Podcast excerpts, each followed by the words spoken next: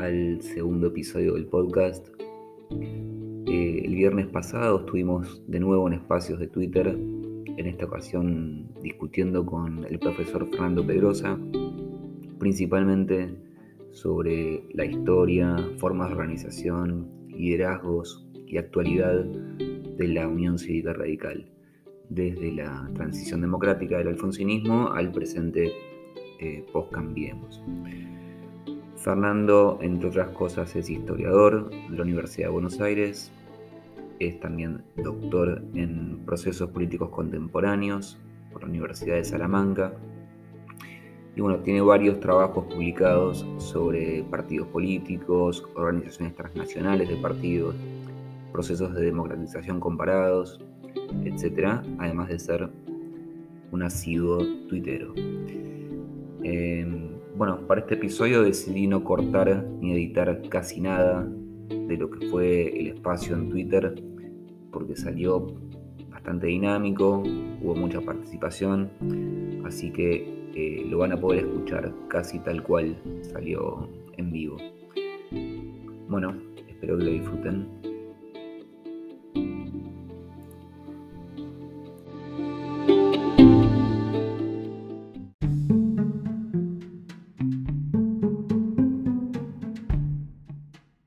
Eh, bueno, somos bastantes ya. Yo arrancaría, si les parece.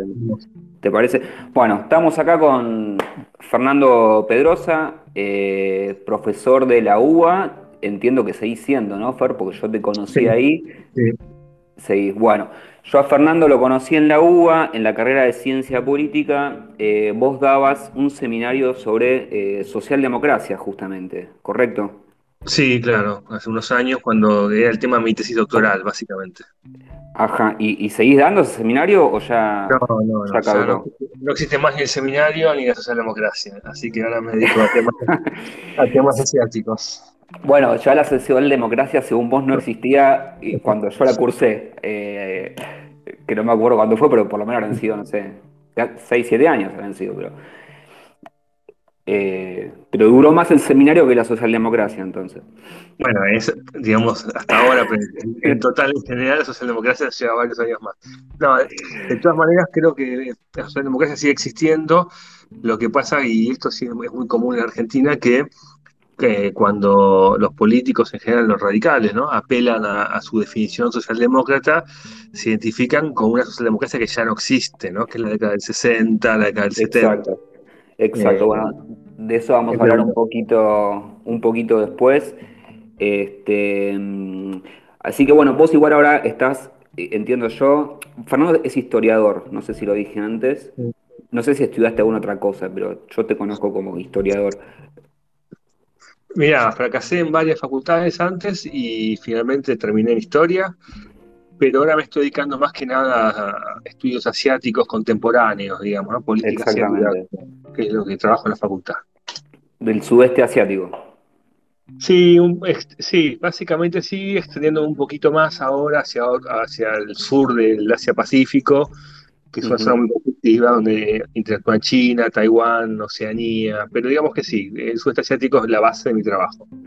Ok. Este, bueno, la idea del espacio, eh, y creo que fue bastante oportuno, la idea ya la tenía de antes de que se armara todo este quilombo, ¿no? De estas semanas con la UCR, la interna, creo que nos cayó justito, ¿no? Eh, el momento para eh, debatir sobre este tema. Fernando tiene algunos escritos que, en su momento yo leí, me parecieron muy interesantes sobre la socialdemocracia, pero también tenés algunos sobre eh, la Unión Cívica Radical eh, en particular, ¿no? como caso de estudio. Eh, hay uno muy interesante. bueno, yo para empezar quería, ahora me acordé, voy a contar una pequeña anécdota de cuando estaba en la facultad, yo hice sistemas políticos comparados con Juan Abal Medina, ¿sí? Que él en ese momento ya era ministro de, eh, Cristina, de Cristina. Habrá sido, no sé, en 2007 fue jefe de gabinete. Sí, la verdad que no me acuerdo. Bueno, y me acuerdo que, bueno, él a veces sí iba a dar clases, ¿no? Y en una clase sobre el sistema eh, político argentino, ¿no? Partidos políticos, eh, Abal Medina dijo una frase que todavía me acuerdo, que dijo que el único partido político de la Argentina que existía en Argentina era Unión Cívica Radical. Eh, y digo, más allá de la polémica de la frase en sí, eh, era más polémica que lo dijera justamente él, ¿no? Por eso quizás me quedó, me quedó grabada. Eh, yo creo que él se refería un poco más desde una perspectiva institucional, ¿no? Vos coincidís con esto, al menos desde lo institucional, que la UCR es, es lo más parecido que tenemos en Argentina a un partido político nacional. Bueno, mira, yo me acuerdo, hice mi tesis de maestría en, en 2003, creo que fue. Yo me había ido a Argentina después del 2001 con el tema de los partidos políticos en la cabeza y hice, llegué mi tesis de máster la quise hacer sobre eh, una versión del radicalismo del libro de Levitsky sobre el peronismo, ¿no? Esa idea de informalidad. Y cuando la, la presento en el jurado, Alcántara, que era Manuel Alcántara, que era el, el director de la carrera y del máster de ciencia política, me dice, bueno, y apúrese en, en publicar esto porque pronto va a dejar de ser ciencia política para hacer historia el radicalismo, me dijo. Ajá, eh, bueno, no le, eh, le pifió un poco el pronóstico, ¿no? Sí, le pifió. Yo te diría que eh, con respecto a lo que vos decís, el radicalismo tiene un funcionamiento que está formalizado en mucha mayor medida que el, peronismo, ¿no? Eso sí es así. Eh, lo que también es cierto que ha hecho de eso, que, no es siempre así, no es en, todo, todos los ámbitos del partido así, ha hecho una especie de relato de su propia condición. ¿No? Entonces, yo te diría que hoy la informalidad, eh, es cierto que es en internas, es cierto que vos es fácil saber quién es el presidente del Partido Radical, no, no es fácil saber quién es el presidente del peronismo, es fácil saber dónde están los comités radicales, pero no tanto el peronismo. Eh, hay ciertos, ciertas conductas internas formales altamente institucionalizadas. Yo, diría que esa sería la definición más, más estricta, ¿no? Bueno, el hito, el hito reciente en ese sentido fue, eh, bueno, Gualeguaychú, ¿no? En, 2015, que ahí se, se escenificó quizás eh, una forma mucho más, no sé, performativa incluso, eh, cierta institucionalidad que es rara de hecho, creo que por eso se le dio tanta significancia en ese momento, que no sé si la tenía tanto, ¿no? Pero fue como algo que todo el mundo vio como rarísimo y, e interesó, creo, porque es algo que en el, en el ecosistema argentino llama la atención, que exista mm. esa instancia, ¿no? Mira, puede ser. Yo creo que, viste que Duverger creo que es el que habla del modelo originario, de cómo nacen los partidos eh, eso se va a sostener a lo largo de la historia en gran medida. ¿no? Uno piensa en el peronismo, el peronismo nace desde el Estado, nace para proteger al líder, para sostener al líder. Eh, es, un, partido que apenas el líder se va, se va, empieza el peronismo sin Perón, empieza a buscar quién reemplaza a su líder. ¿no? El radicalismo de una manera nace de forma inversa, nace desde afuera del Estado contra el Estado Exacto. Eh, entonces hizo, bueno, eso en un, punto también yo creo que siempre jodiendo cuando discutía con, Andrés Malamuz, le decía, bueno, yo lo, lo chicaneaba, le decía, a vos te, tu partido lo fundó un suicida, que se suicida por perder una interna. Entonces, bueno, hay cierta tradición en radicalismo también de sostenerse desde sí mismo, digamos, ¿no? Eh, no desde el Estado, sino desde sí mismo como estructura organizativa que tiene que, eh, hoy cambió mucho eso todo, ¿no? pero quiero decir, podríamos mirarlo así en, términos generales y también con los años difíciles que pasó el radicalismo en los 40, en los 50, eh, pensar la organización como un mundo en sí mismo que debe sostenerse y que, y que todo el resto es un medio ambiente difícil y que, y que, y que conspira para que esa organización no sobreviva, ¿no? Entonces, en ese punto yo diría que el radicalismo eh, eh, desarrolló una institucionalidad interna, eh, algunas normas de resolución de conflictos, algunos orgullos partidarios, como casi todos los partidos políticos, pero que en este tiempo, digamos, en estos tiempos sobrevivió. Además, yo creo que desde 1990, un poco antes del Pacto de Olivos, cuando el radicalismo se quiebra definitivamente en ese, modelo de partido nacional bajo liderazgo único, que negocia con una sola mano, eh, el momento que Alfonsín se da cuenta que, no puede contener a los gobernadores que querían negociar con Menem, creo que el radicalismo le, incorpora una característica más, que es esta capacidad de dividirse en 24 radicalismos. Ajá. Eh, que creo que también es otra cosa que lo caracteriza hoy, ¿no? Es decir, cada provincia es cada provincia, incluso cada ciudad donde haya líderes con manejos de cajas institucionales. Eh, después podrán cerrar todos en una convención nacional, pero podemos decir que hoy el radicalismo también, eh, porque el medio ambiente así lo requería, porque la crisis del 2001 fue terrible para el radicalismo, se, se aprendió a dividir y me parece que ahora que la coyuntura está cambiando, posiblemente tenga estímulos para revertir alguna parte de ese proceso. Ajá. Bueno, ahí me das un poco el pie eh, a uno de los primeros temas que quería tocar. Eh, por eso empecé con la anécdota de esta de Val Medina, que por ahí se refería más a las cuestiones institucionales eh, de la Unión Cívica Radical a nivel nacional. Vos tenés un, un paper, no sé cómo llamarle, eh, que se llama Políticas Públicas y Partidos Políticos, el peso de las instituciones informales.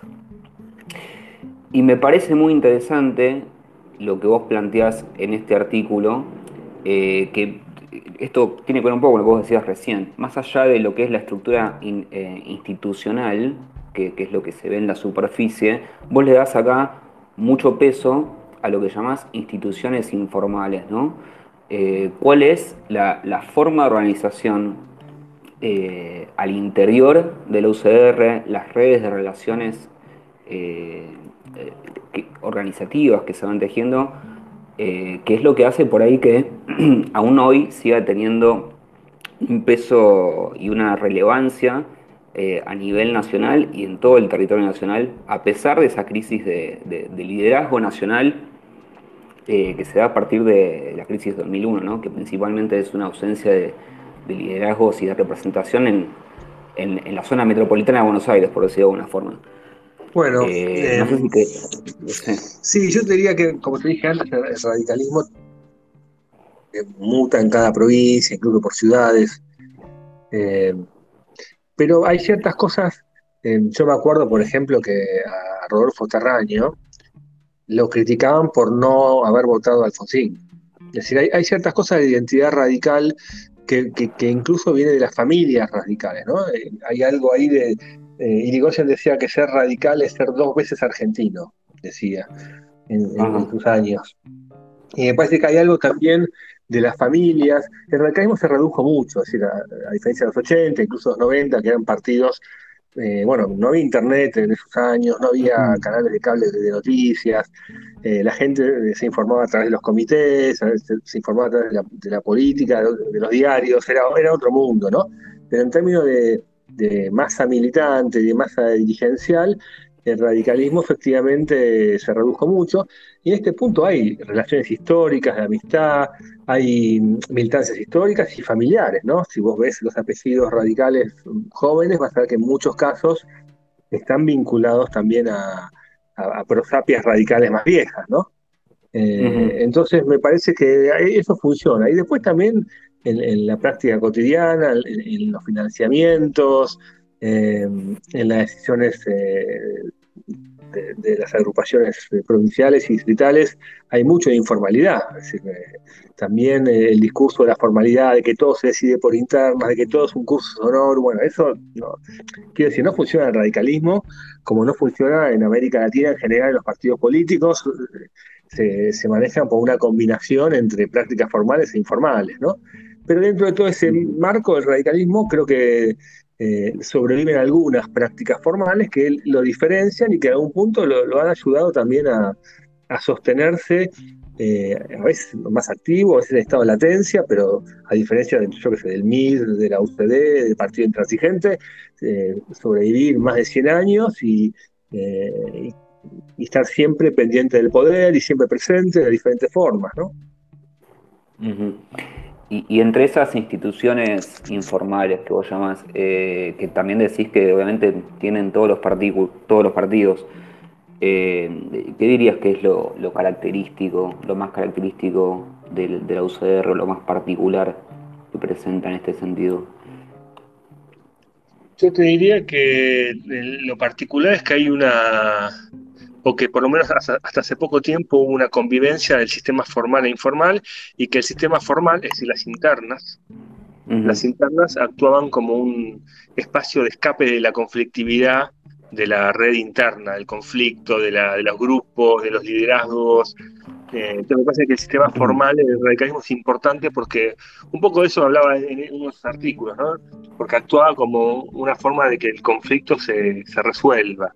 Eh, el grupo de los radicales en general tienen redes de grupos que son grupitos que siguen a este, que siguen al otro y que son parte de grupos más grandes y que ese grupo eh, se relaciona con otro en unas comunas, en, bueno, toda esa actividad que muchas veces es informal encuentra su salida en, el, conflicto interno, en la, interna, ahí se mm. resuelve, ¿no? Por eso también es tan importante el radicalismo, la interna, porque efectivamente eh, tiende a resolver toda esta conflictividad interna, esta energía interna que tiene. Es decir, que la, instancia institucional en un punto es como una escenificación, el punto eh, culmine o decisorio de todo eh, eh, cosas que suceden previamente. sí, yo creo que eso, fue muy así, muy así hasta el 2001 seguro, ¿no? A partir del 2001 el Partido Radical también entró más en una faceta eh, bueno, de liderazgos, de grupos de, más cerrados, no se piensa en el radicalismo de la capital, que tampoco tuvo internas tantas veces, sino que resolvió todo a partir de, ciertas mesas. Después del 2001 el radicalismo entra en un proceso donde se va acercando más eh, a, la media de los partidos políticos, pero bueno, aún mantiene todavía, sea como relato, sea como realidad, eh, eh, algunos espacios que otros partidos no, tienen. ¿no? Entonces creo que en ese marco es, eso es interesante y como siempre puede abrir alguna puerta, alguna grieta desde donde puedan filtrarse carreras eh, políticas y ese tipo de cosas. Tampoco haría de esto una, digamos, eh, una cosa demasiado grande, pero bueno, está ahí. Y bueno, hablando de, qué sucedió con, con la UCR a partir de, eh, de la crisis del 2001, eh, vos una de estas cosas, de estos, eh, no sé si es el mismo paper o en otro, le, empezás a dar como en la interna de la UCR, a partir de, la crisis de los liderazgos nacionales del 2001-2002, más relevancia a los actores por ahí provinciales, ¿no? intendentes,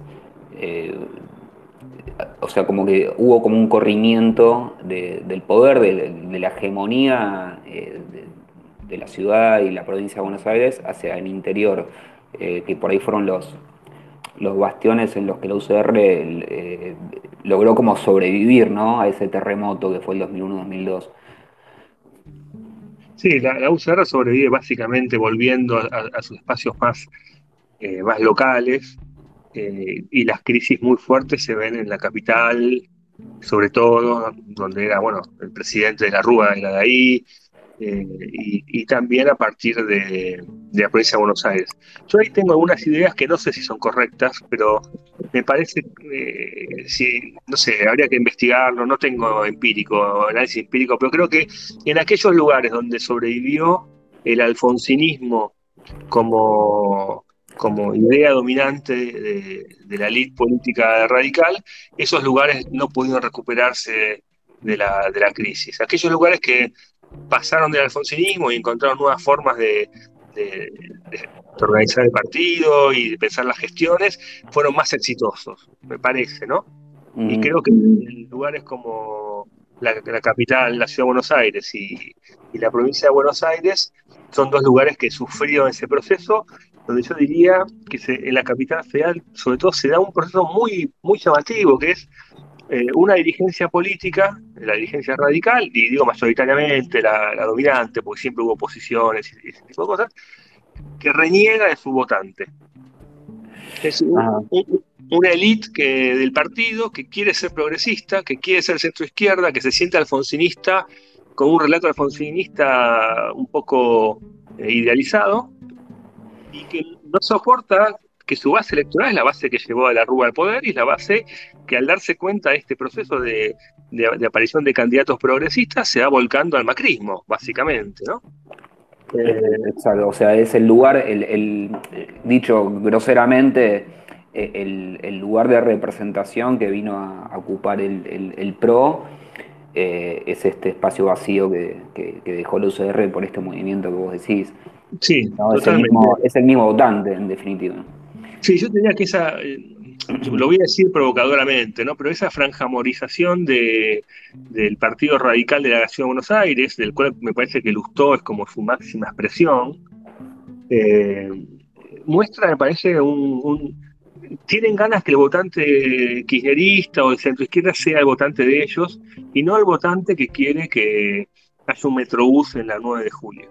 Entonces, eh, me parece que bueno, el PRO se aprovecha de, esa, ese problema de radicalismo y, le come la base electoral, ¿no? Y hasta el día de hoy vive de esa, de esa base electoral. Eh, y me parece que eh, en, la provincia de Buenos Aires hubo algunos procesos similares, pero me parece que, que, ellos lo revirtieron eso en la provincia de Buenos Aires. ¿no? participar del, del gobierno de Vidal, generar una renovación de cuadros, como se generó en la provincia de Buenos Aires con Maxi Abad o en la, misma convención provincial.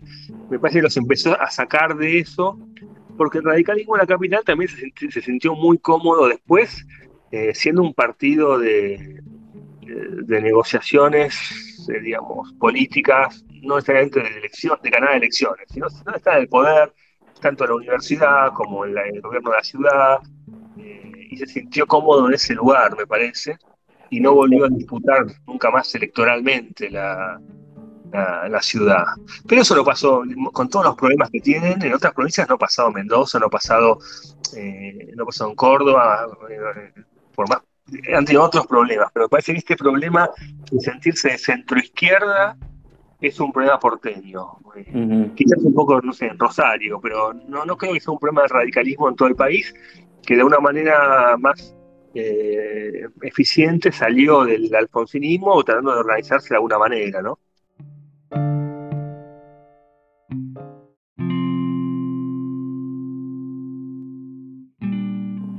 Bueno, ahora, en un rato vamos a hablar más de, esto de si, si, lo que está pasando ahora es un intento, bueno, eh, más o menos eh, valorable o no, eso dependerá de cada uno, un intento de, un cívico radical de, recuperar ese, ese, liderazgo, ese protagonismo en, Buenos Aires y la capital.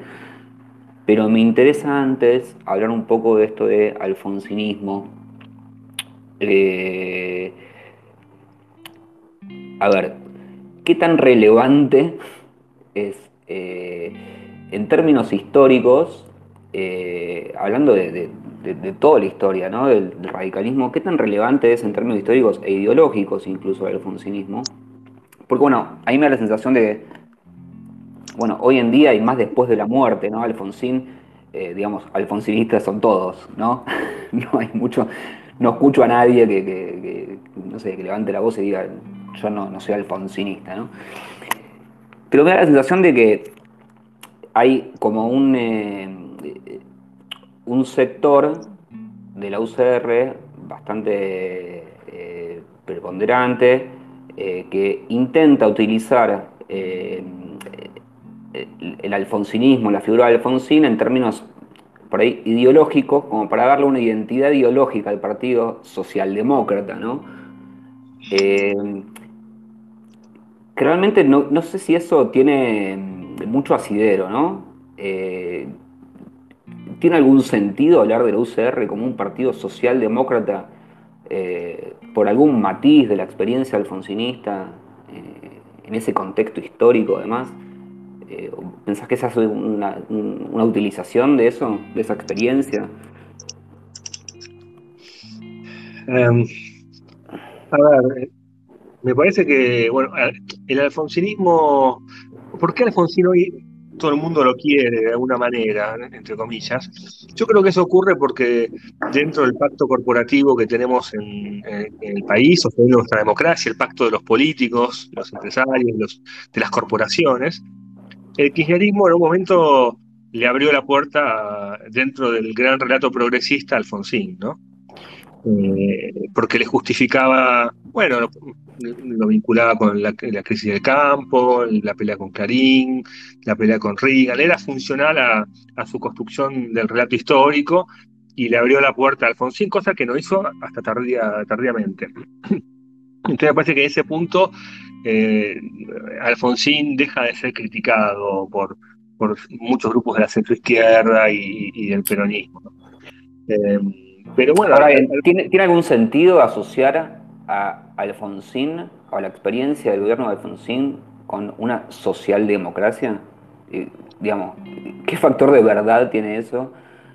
Eh, bueno, sí, de la época sí, en esa época sí, en esa época la socialdemocracia planteó un modelo de construcción eh, de una centroizquierda moderada a partir de crear partidos políticos en América Latina o cooptar dirigentes que, tenían algún futuro, ¿no? Como Sanguinetti podría ser uno, Rodrigo Borja en Ecuador otro, que fue, también fue presidente, Alfonsín mismo, eh, el trabajo de la Fundación Freich Ebert en aquel momento en Caracas eh, fue muy fuerte. Fue una apuesta como también tuvo la socialdemocracia por Felipe González, por Carlos Andrés Pérez, por Alan García. Es decir, la socialdemocracia pensó en ese momento que podía construir una alternativa de centro izquierda eh, que no, no sea prosoviética y que cuestione a Estados Unidos.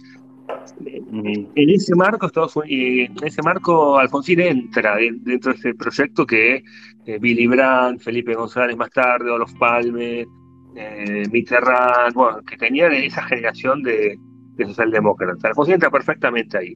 Lo que ocurre es que también entra cuando ya asume Ronald Reagan y se produce la Segunda Guerra Fría, ya no hay espacio para, para, experimentos intermedios y, la Guerra Fría va rumbo a su fin, ¿no? Entonces Alfonsín queda un poco ahí también a destiempo. Posiblemente e, e, ese proyecto socialdemócrata tuvo mucho más sentido eh, desde mediados de los 70, eh, como respuesta también a, la crisis de la socialdemocracia por la crisis del petróleo.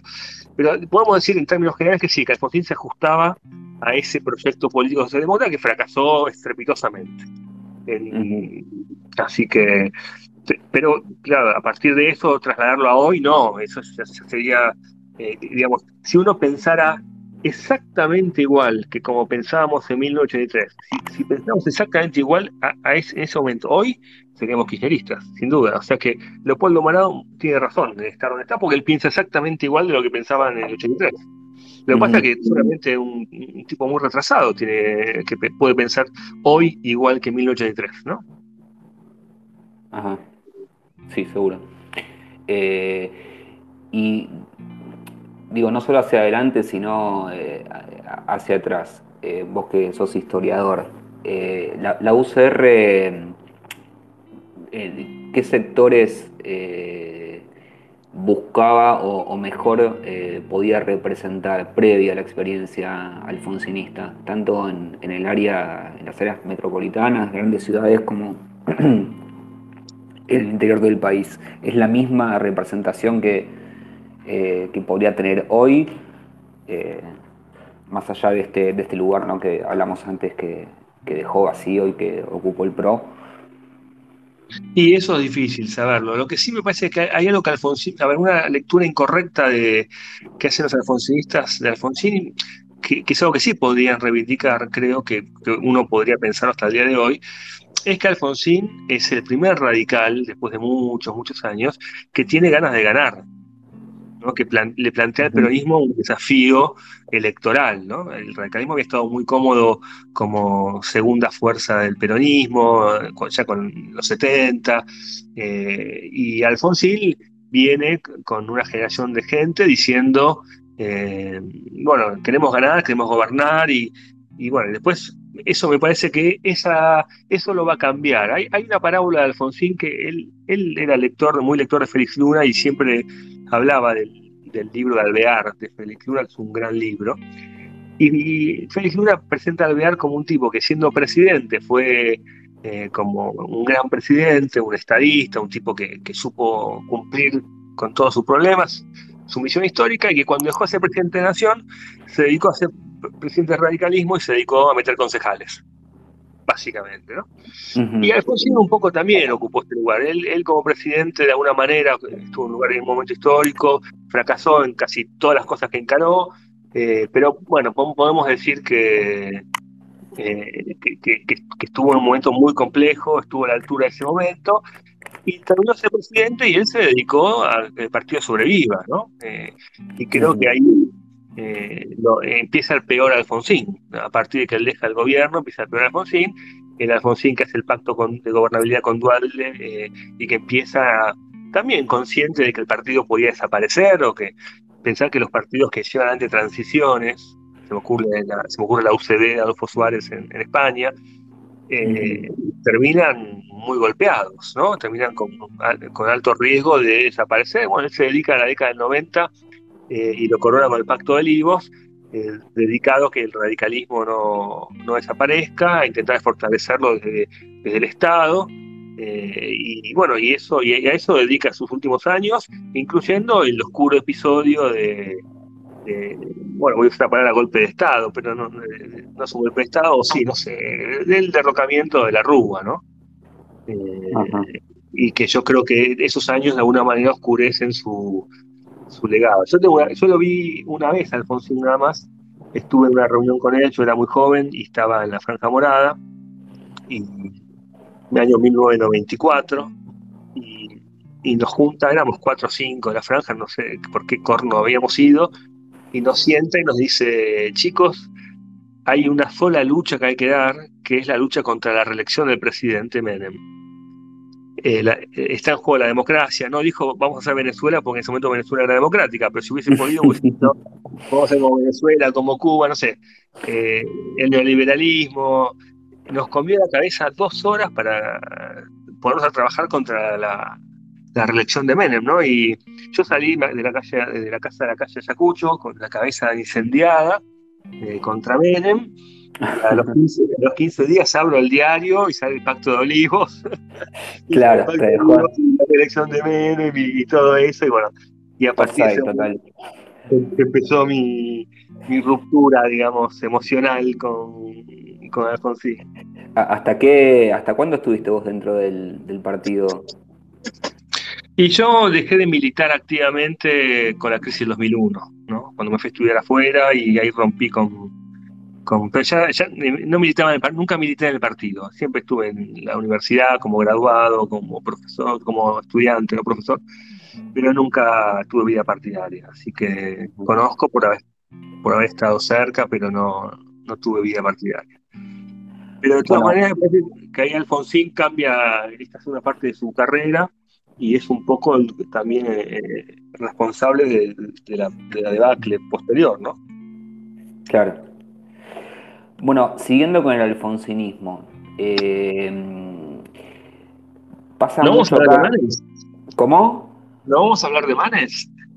Sí, pero después, para que vamos, vamos media hora, vamos a guardarnos un poquito para el segundo bloque, para el segundo bloque, ¿te parece? Dale, dale. Eh, no, me interesaba también, eh, hablando de alfonsinismo, bueno, viste, en Twitter obviamente están muy, muy de moda, muy en auge todas las tribus eh, auto, autodenominadas liberales, ¿no? Eh, no vamos a discutir ahora, eh, vamos a, decirles liberales como, se llaman, ¿no? Como ellos quieren que lo llamemos. Vamos a conceder eso. pero bueno, me pasa mucho que veo en Twitter decir que, bueno, los radicales son todos socialistas y claro está, porque pertenecen a la Internacional Socialista. ¿no? Eh, entonces, bueno, yo quería darle un poco de, contexto a eso. Vos tenés también un libro que publicaste muy interesante que se llama La otra izquierda. Eh, y me gustaría ver si le podemos dar un poco de contexto de cuándo fue y por qué la Unión Cívica Radical se, se asocia a la Internacional Socialista eh, creo que en ese libro vos lo ponés en el contexto de las transiciones democráticas, ¿no? de los 80, de redes de cooperación eh, entre partidos de diferentes países en el contexto de las transiciones democráticas. vos sos el especialista, no sé si querés explicar un poco cómo fue ese contexto o, cómo terminó ahí la Unión Cívica Radical.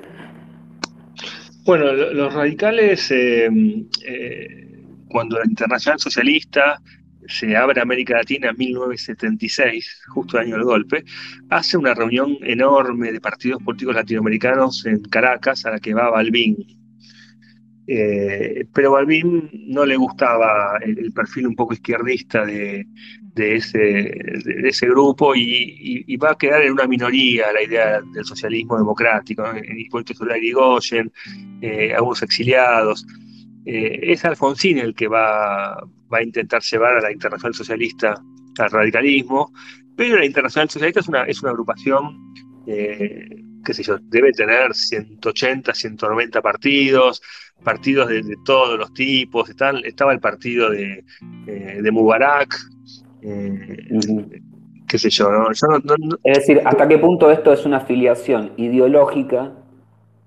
¿Sí? Que yo intuyo que es, eso es lo menos importante, eh, y hasta qué punto fue, tiene un contexto y, estratégico de, la época, ¿no? Si vos pensás que el radicalismo entra formalmente a la Internacional Socialista eh, en, la, campaña de la Rúa.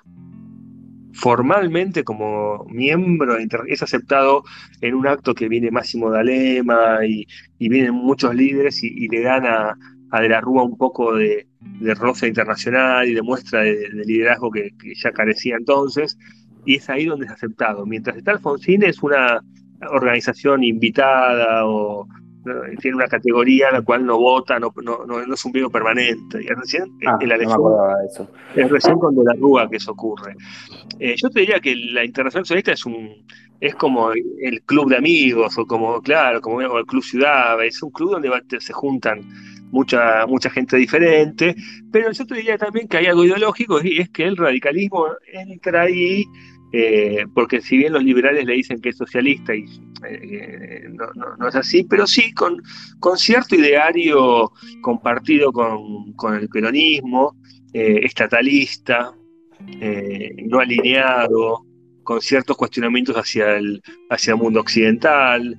Eh, eh, digamos que el radicalismo también tiene algunas vertientes que son históricas dentro de su conformación ideológica, que podrían pensarse que son de izquierda, pero que, bueno, yo diría que no vienen necesariamente de ese, mm. el, lado más antiliberal y antirrepublicano del radicalismo, más antiliberal que antirrepublicano, eh, viene un poco ahí, que todavía se mantiene, ¿no? esta idea de del Estado presente, este, con que el kirchnerismo sedujo a gran parte del radicalismo, incluso en la fórmula Cristina Cobos y vos. Eh, entonces, em, yo diría que el radicalismo entra por ahí, básicamente, ¿no? Y ahí se junta. ¿Y para qué? Digamos, o sea, ¿para qué?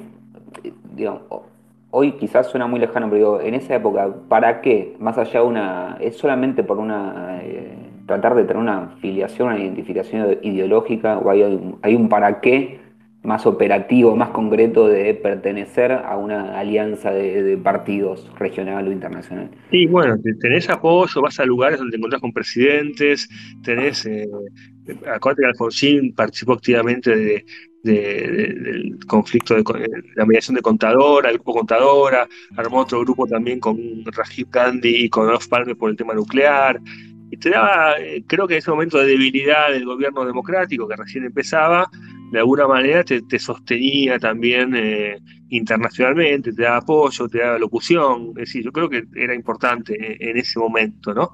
Es un país que venía a perder una guerra, que, venía aislado internacionalmente, con sanciones de la Unión Europea, peleado con Estados Unidos, bueno, además de todos los conflictos que venían en Argentina propios de la dictadura, de la postdictadura. Entonces, eh, me parece que sí, que tenía que ver eh, más por necesidad que virtud, ¿no? Pero Alfonsín al mismo tiempo planteaba una renovación programática del radicalismo y en algún punto de la sociedad que, también eh, tenía que ver con eso, ¿no?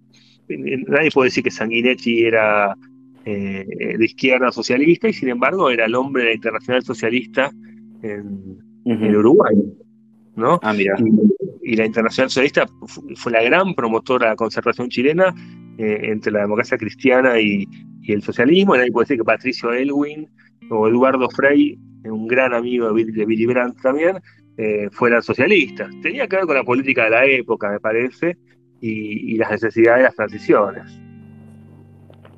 Ajá. Perdón, voy a, un ataque de, pos, de tos. Eh, estamos un poquito, un poquito rap. Sí, no, perdón, Fer, decime. No, y también de ahí viene la, cosa del sentimiento de centro-izquierda que tan orgullosamente hoy muestran muchos radicales eh, que se piensan alfonsinistas eh, tal cual entonces, ¿no? Esa, esa idea. Sí, eh, puedo hacer un chiste de. Yo soy hincha de River, ¿no? Es como los de Boca, que porque tuvieron a Riquelme jugando dos años, creen que la tradición de Boca es jugar bien al fútbol. No, la tradición de Boca no es jugar bien al fútbol, es, pegar patadas, jugar con un 5 fuerte, ganar 1 a 0. Bueno, Alfonsín fueron cinco minutos de historia de radicalismo, muy importantes, eh, muy impactantes en la capital y en la provincia de Buenos Aires, en Rosario, algún que otro lugar, pero me parece que eh, mirándolo desde hoy, mirando a Irigoyen, mirando Alvear, eh, mirando a Balbín, mirando a la Rúa, mirando a Angelos. Eh, me parece que es más un, accidente de la época, podemos decir, eh, un, momento muy específico que una, continuidad histórica, una normalidad dentro del partido. ¿Y a vos te parece que sería importante, o, si, si, siquiera fuera posible, ¿no? dejar un poco atrás esa, esa identidad ochentosa alfonsinista de cara a a hacer un partido más representativo. Digo, lo que busca la UCR desde el 2001 básicamente es recuperar la representación de los sectores medios metropolitanos. Eh, para vos es, necesario que de alguna manera puedan despegarse de, ese momento. Mirá, a mí parece que la agenda alfonsinista ya fue, ¿no? Como la todo lo que pasó en, los 80 ya fue, ¿no? Eh, Pensar que en los 80 no teníamos televisión color, apenas no había canales, era, era recién televisión color, no teníamos internet, no había teléfono en las casas, qué sé yo, viste, era, era había guerra fría, estaba, estaba en la Unión Soviética. Es imposible pensar. Yo creo que el radicalismo requiere, me parece, sí, un debate que no se va a dar porque tampoco es un partido está estructurado para eso, pero eh, el, radicalismo debería admitir que su lugar es el lugar del PRO, ¿no? si el peronismo está en la centroizquierda, el lugar es en la centroderecha, y el día que el peronismo gira a la centroderecha, el, lugar del radicalismo será más progresista. Lo que no puede haber, me parece, son eh, dos partidos eh, peleando el poder en forma opuesta, tratando de ocupar el mismo lugar y desatendiendo una franja tan importante de electorado, ¿no? Eh, creo que algunos dirigentes lo entendieron eso, creo que Sanz lo entendió, de alguna manera Morales lo entendió. Eh, hay dirigentes que lo entienden, eh, yo creo que hay dirigentes jóvenes que también lo entienden, pero me parece que todavía, si vos cuando ves los debates en el radicalismo, todavía siguen los Estorani, siguen los Caselas, siguen los Moró, siguen los Nocilia, aparecen los hijos de los que están, el hijo de este, el hijo me parece que el tiene que darse en algún momento alguna, algún debate por su supervivencia, porque es cierto que también eh, aparentemente viene una nueva oportunidad de estar, eh, de, tener más peso político eh, en el futuro, ¿no? No, a mí me parece igualmente, ya que estamos hablando, me parece que hay agendas, en un punto de la política argentina sigue con esa agenda del siglo XX, y esto el radicalismo también ha, sido muy eh, ha sido eh, dentro de la alianza con el PRO, me parece que el PRO ha tenido como el rol más eh, de, romper, por lo menos con Macri, ¿no? de, romper algunos mitos, de, presentar algunas novedades discursivas de gestión, y que me parece que el radicalismo debería tomar ese camino. Lo veo difícil porque evidentemente hay como muchas apelaciones todavía al pasado, pero me parece que hay un problema que es el problema del Estado que que no, no, tiene la debida atención. ¿no? El radicalismo le cuesta mucho la gobernabilidad del Estado por, por esta dificultad que tiene también del trabajo concreto, de entender el funcionamiento de la, de, la, gestión pública del día a día. Eh, y me parece que el radicalismo sí tiene, si bien Macri terminó su mandato y un gobierno no, no peronista terminó su mandato, creo que el radicalismo también tiene esa deuda, ¿no? De, tener un presidente que termine los, los cuatro años. Me, me, diste el pie, ahora le voy a dar la palabra, pidieron la palabra a Pablo y Gaby, eh, seguramente quieran preguntarte algo, pero ahora me diste un poco el pie. Eh, al principio de la conversación empezamos hablando del origen ¿no? del partido. Vos decías que el peronismo nació como un partido del Estado, desde el Estado, y la UCR, eh, por el contrario, nació como un partido frente al Estado, ¿no? Eh, ¿Vos pensás que ese origen sigue hoy en día dándole como un, carácter, una personalidad de, partido de oposición más que de partido de gobierno y que quizás la experiencia de, Cambiemos o lo que está buscando ahora el radicalismo es eh, tratar de ser más un partido de, gobierno? ¿Es muy equivocado lo que, lo que te digo? No, el radicalismo se ha mostrado como un partido eficaz de gobierno en el nivel subnacional, municipal y provincial. Me parece que quizás su propia conformación, eh, su fragmentación interna y, sobre todo la fluidez de su base electoral, ¿no? Eh, el, voto radical era un voto difícil, un voto casquivano, ¿no? Es un voto que eh, necesita estar muy eh, muy arriba, porque si no cambia enseguida. Y creo que son cosas que el radicalismo fue más, eh, fue más lento en, muchos procesos y le, tocó, le tocaron momentos difíciles también. Eh, pero efectivamente creo que para el, el, 2023 el, el, problema del Estado es un problema para Rodríguez Larreta, para Patricia Burrich, para Facundo Manes. Argentina no tiene Estado, no tiene Estado, no tiene... Eh, mi hipótesis es que se murió una generación o se retiró de personas eh, que aprendieron a gestionar en los 90 y que permitían que los políticos jueguen el juego de la política mientras ellos gestionaban diferentes eh, la logística del Estado. Y muerta esa generación de gente o retirada, el Estado está en manos de personas de 45 a 55 años sin ninguna experiencia, ideologizados, eh, que dejan la gestión en manos de, la planta permanente del Estado. Eh, y me parece que es un problema eh, que tiene el peronismo para, vacunar, que es el mismo problema que tenía Macri para ver a quién le había dado las becas de discapacidad al gobierno anterior. Quiero decir, hay un problema de logística del Estado, de desarrollo del Estado, que van a tener que empezar a pensarlo de alguna manera porque eh, si no, esto va a ser, va, a ser muy difícil.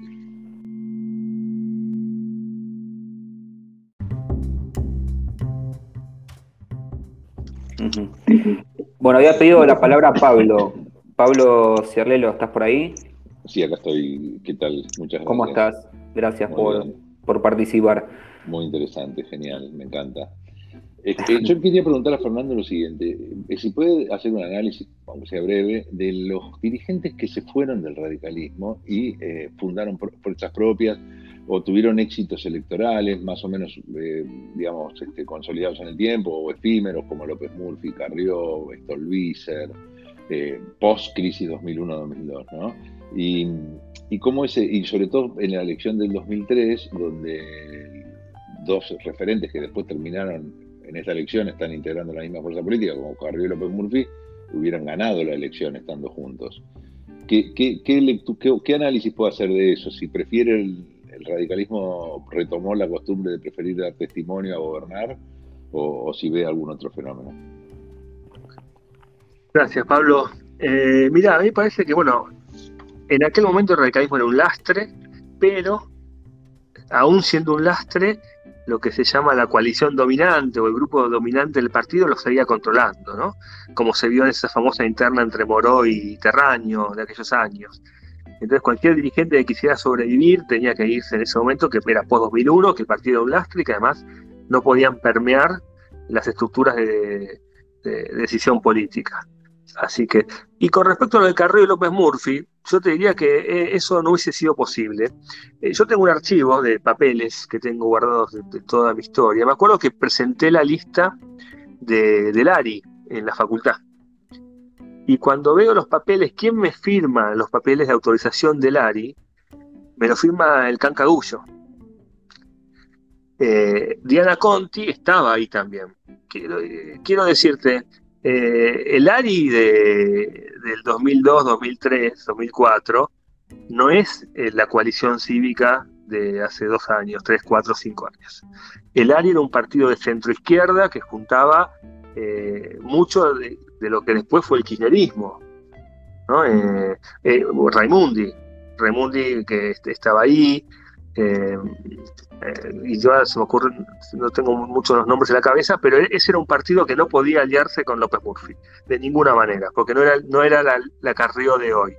No había posibilidad que ocurriera eso. El ARI era un partido de centro izquierda no peronista, eh, que, venía un poco como heredero del Frente Grande y, de, del antimenemismo, y que después se incorporaron casi todos eh, al, kirchnerismo. Así que no creo que eso hubiese sido posible. Eso es mirando la obra que hubiese pasado con lo que pasó hoy, pero en ese momento no era posible.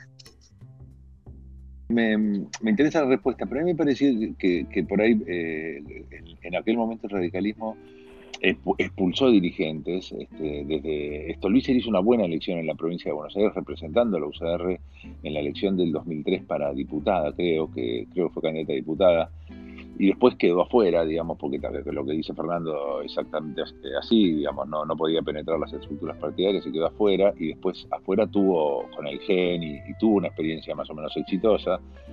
Y Carrió se fue corriendo, si bien es verdad, yo me acuerdo que en aquel momento por el aire una vez pareció una reunión y estaba Timerman, que después terminó siendo canciller de Cristina, este, en la lista de, de Carrió efectivamente era una especie de frepaso eh, algunos eh, salidos del prepaso que habían quedado huérfanos o viudas de, Chacho Álvarez. Pero, pero como figura, Carrió y López Murphy, digamos, este, eran dos eh, dirigentes radicales que, hicieron una. O sea, que de alguna manera ese electorado fue el que aprovechó el PRO después en, la, en la, ciudad de Buenos Aires primero para llegar a la jefatura de gobierno y después para ganarle abrumadoramente la interna, porque es un dato que no se que no se menciona mucho, que es que en el 2015 el radicalismo participó de una interna con un candidato muy fuerte, como era Ernesto Sanz, y fue apabullado por, por Mauricio Macri, ¿no? Eso era lo único que, hubiera que quería contar, pero me, encantó la respuesta de Fernando. Bueno, voy a hacer una pregunta que me hace eh, Juan Cruz, que me dice que no la puedo hacer porque se le durmió el bebé recién. Así que la voy a hacer yo por él. Eh, suavecita la pregunta de Juan Cruz, ¿eh? Fer, escucha. Leo comillas. Si podés preguntar a Fernando si cree que la UCR sigue siendo un partido o es una red de comités que se alquila. en 2007 a La en 2011 de Narváez, ahora a Manes y a Lustó vía Nosiglia.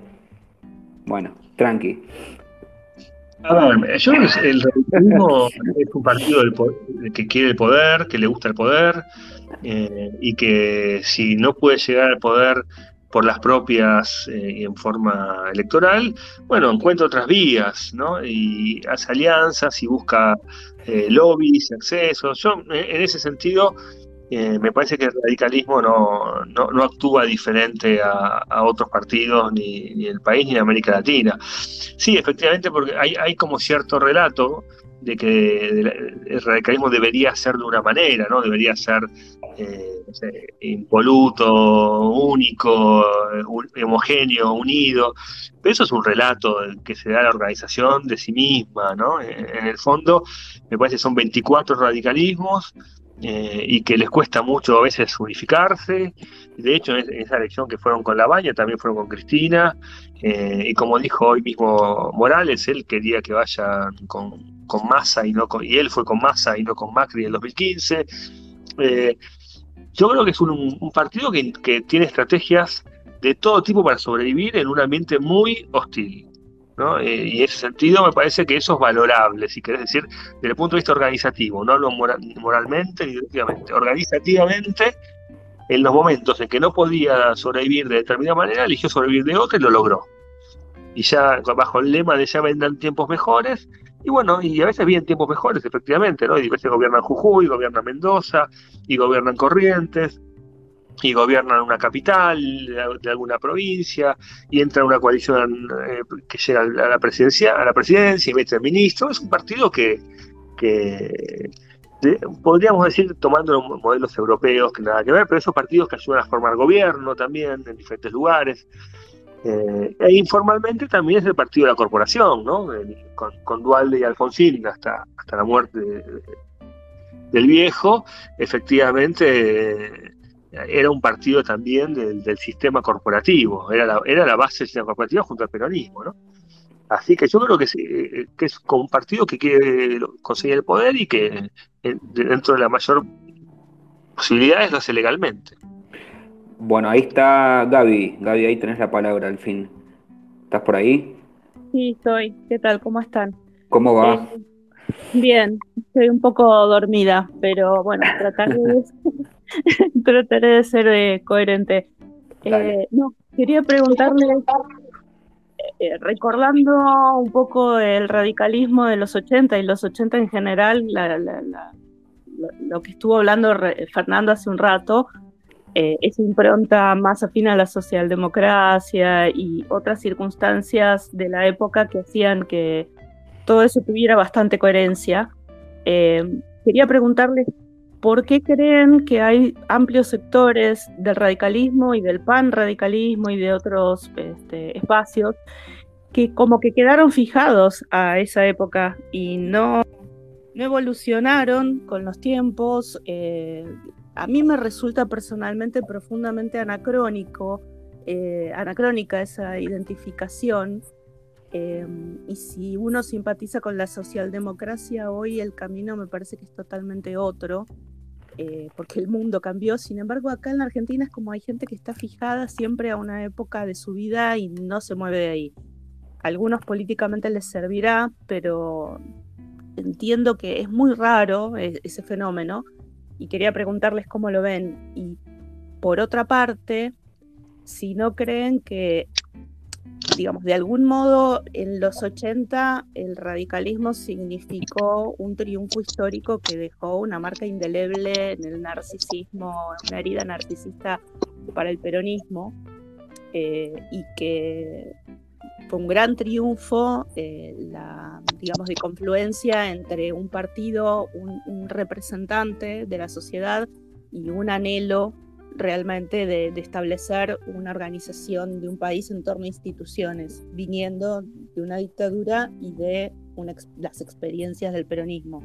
Estaba claro eso en esa época. Por lo tanto, esa permanencia en las ideas de, de los 80, trasladarlas hoy a, una identificación con el kirchnerismo resulta profundamente incoherente, pese a que por afinidades superficiales podría decir, sí, bueno, se pueden sentir más cómodos dentro del kirchnerismo, pero sin embargo yo lo veo como una profunda y enorme incoherencia y traición a los verdaderos principios eh, de los 80 y del alfonsinismo. Bueno, no sé si lo expliqué bien, pero un poco es eso. Sí, a ver, a mí parece que el alfonsinismo es un hijo de su tiempo eh, y que también lo que vos, lo que vos estás diciendo sobre eh, el radicalismo yo lo haría extensivo a la sociedad argentina, ¿no? La cosa melancólica, el aferrarse a momentos idílicos, eh, al no poder soltar el pasado. No, no, no, estaríamos hablando solo de los radicales en este caso, ¿no? Estaríamos hablando de todos nosotros, generalmente. Y me parece que una parte del, radicalismo, que es la que es la más sonora, pues la ciudad de Buenos Aires y la capital, la capital y la provincia, particularmente se quedó en ese discurso. No, no, creo que esos temas estén en, Jujuy. no, conozco la interna de Jujuy ni la política, pero, me parece que, que estas discusiones de, sobre si somos centro izquierda, centro derecha, no están en Jujuy, me parece que no están en Mendoza, me parece que no están en Corrientes me parece que no están en Córdoba, eh, me parece que es, algo propio, me parece, de cómo se conformó eh, el partido, eh, la, mayoría del partido en la capital y en la provincia, con generaciones de jóvenes que vienen de la, de la cosa centroizquierdista de la franja y que tienen ese, esa, idea, esa idealización de Alfonsín, ¿no? Pero también te diría que el país es así, así que no, no, no me parece. El, el, peronismo está quedado en los 40 o en los 70, el MID está quedado con Frondizi, los intransigentes con Allende, los socialistas con ustedes Boero. Eh, me parece que es como una característica más eh, genérica de los partidos, ¿no? Le pasa quizás ahora al, PRO con Macri, eh, a medida que pasa el tiempo, bueno, las cosas que pasaron siempre son mejores que las que vienen en este país. Por lo menos creo eso, ¿no? No sé, no sé si, es, si es correcta mi respuesta, pero es lo que me parece. No, sí, este, es claramente una característica argentina eh, que, digamos, de la que yo creo que con eso se beneficia ampliamente de todos los populismos o los sistemas autoritarios, porque en definitiva es una especie de... la del autoritarismo eh, es como una especie de vida en la infancia permanente y que esta característica sí, puede ser que sea argentina. Pero en el radicalismo me choca más, porque creo que los que vivimos algo de los 80 entendimos, o por ahí me estoy, no sé, confundiendo yo, pero en ese momento entendimos que esa victoria estaba ligada indisolublemente a, un sistema democrático en contra de los valores que el peronismo estaba eh, sosteniendo, desde la amnistía militar eh, al pacto sindical militar y bueno, un montón de cosas más, digamos, ¿no? El poco afecto por las instituciones del peronismo y demás. Entonces me choca no solamente la, el anacronismo y el quedar fijado en el pasado, que comparten hasta intelectuales y bueno, un montón de gente. Me choca también la incoherencia de sentirse hoy eh, un radical más afín al peronismo y a este peronismo, al kirchnerismo, ¿no? que es claramente su faceta más lumpen, autoritaria y más siniestra. Eh, bueno, pero eso era un grupito. Yo te diría que tampoco en los 80 el radicalismo era homogéneo. Vos acordate que era Alfonsín Víctor Martínez, con la línea Córdoba y el, balvinismo todavía muy fuerte, con Trócoli de ministro, eh, con Francisco Paco Manrique eh, candidato por la capital federal, con una lista que Angelos va con Cristina Guzmán del Movimiento Popular Jujeño. También, bueno, hay una, hay una lectura idealizada donde uno también extrae de, aquellas épocas, eh, bueno, lo que más valora, lo que más recuerda. También hay una generación que está en el partido en este momento que fue, fue éramos jóvenes, era nuestra adolescencia postdictadura y, y también fue un momento muy intenso vitalmente, también se puede mezclar ese tipo de cosas. Eh, entonces yo te diría que no, no, no, lo haría extensivo, ¿no? Diría, mira, sí, en, ciertos grupos eh, extraen del radicalismo, hacen un relato de, Alfonsín eh, y de ese relato idealizado sostienen hoy eh, sus políticas, pero no lo haría extensivo al radicalismo en general. Creo que el radicalismo tiene algunos otros problemas, eh, pero ese del alfonsinismo un poco anacrónico lo dejaría circunscrito a, algunas, algunos lugares como la capital y, la provincia, ¿no? Sí, eso es cierto, eso es cierto. Eh, bueno, no sé si alguien más tiene una pregunta de lo que venimos hablando o podemos pasar un poco a, más al, al, barro de la actualidad. No sé. ¿Cómo no? ¿Quién habla ahora? Gustavo. Gustavo. Sí. ¿Qué tal?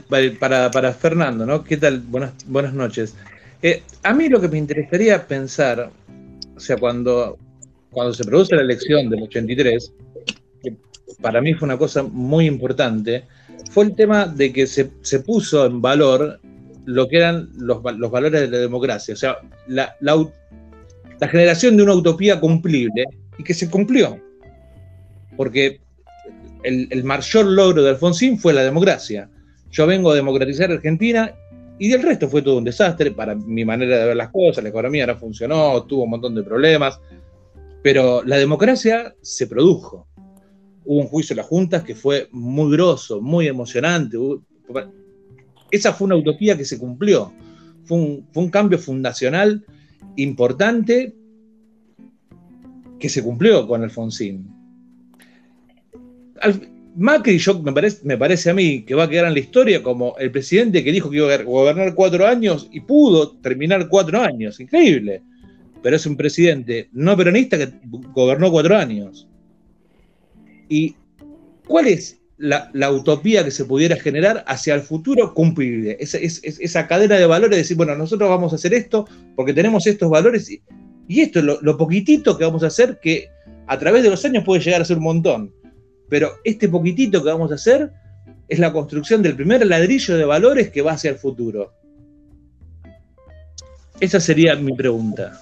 Bueno, esa, esa última es difícil responderla lo que sí quisiera ir a, la primera que hiciste, cuando hablabas de los años de la transición, de alguna manera fue una transición horrible, ¿no? Porque vos pensás que eh, los partidos políticos democráticos no pudieron consensuar nada, a diferencia de Chile, a diferencia de Uruguay, eh, a diferencia de la España, de la Moncloa, que tanto les gusta compararse.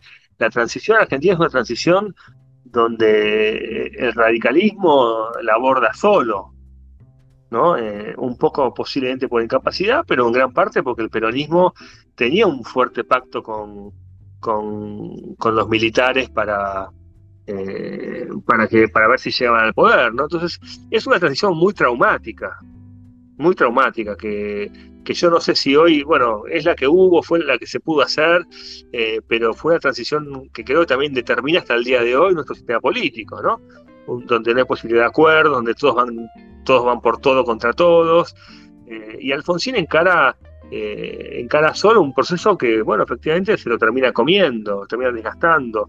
Eh, así que yo creo que como, como modelo de transición democrática, más allá de la intensidad con lo que vivimos y los momentos que pasamos y lo que pensábamos en ese momento, eh, es una transición muy satisfactoria, ¿no?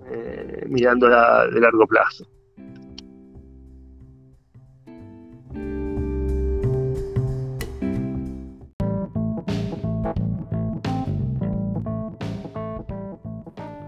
Bueno, si quieren nos vamos metiendo un poco, eh, estamos en aproximadamente una hora 14 del espacio, eh, venimos, eh, veníamos un poco rápido y bueno, pero me parece que quizás ya es hora de pasar a, lo más candente, a lo más actual. no sé, Fer, vos viste, vos leíste hoy la nota tan criticada que sacó Sanz en el diario AR, no sé si la pudiste leer. No, no, no leí, estoy siguiendo bastante los debates en torno a los radicales. Eh, mira, yo tengo, con respecto a todo esto, tengo una postura bastante suave, ¿no? Yo creo que esta es una...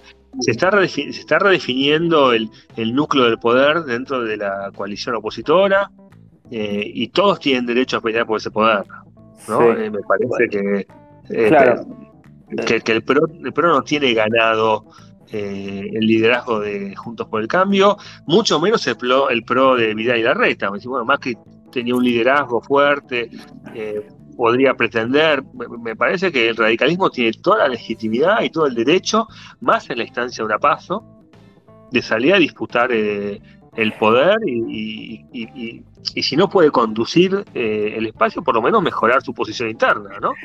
Claro, bueno, eh, eh, eh, perdón que te interrumpa, eso iba un poco, porque hoy, para poner un poco de contexto, ¿no? Hoy, bueno, no leíste la nota, yo, yo casi no leo, desde que tengo Twitter no leo, ¿no? Antes leía mucho más, pero bueno, hoy se armó bastante revuelo, por decirlo, por la nota esta de Sanz, porque bueno, el título era algo así como que el título de la nota era algo así como que Macri ya no tenía ninguna chance de, liderar, ¿no? Bueno, eh, y bueno, obviamente le, fuimos todos los, los hoy, hoy talibanes cambienitas, ¿no?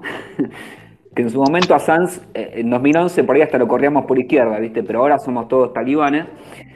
Este, fue, muy criticado Sanz por, esa nota, en especial por el título que, que le extrajeron pero realmente yo leí la nota y un poco pensé lo mismo que vos. Eh, digo, dicho desde un líder, la nota fue desde un líder partidario, ¿no? Él es un líder de los R y me pareció que eh, un poco lo que decís vos, que eh, no había nada ni incoherente ni, disruptivo en y creo que el diagnóstico del tipo es correcto en el sentido de que lo que está buscando el radicalismo, bien o mal, después, digo, nombres propios de lado, ¿no? Porque si me preguntás a mí, eh, Lustó, Manes, la verdad que eh, yo los defenestro en Twitter todos los días, ¿no? Eh, pero bueno, acá cuando, cuando estoy en el espacio me convierto un poco en, en un Tenenbaum, ¿viste? Y trato de estar un poco en el medio.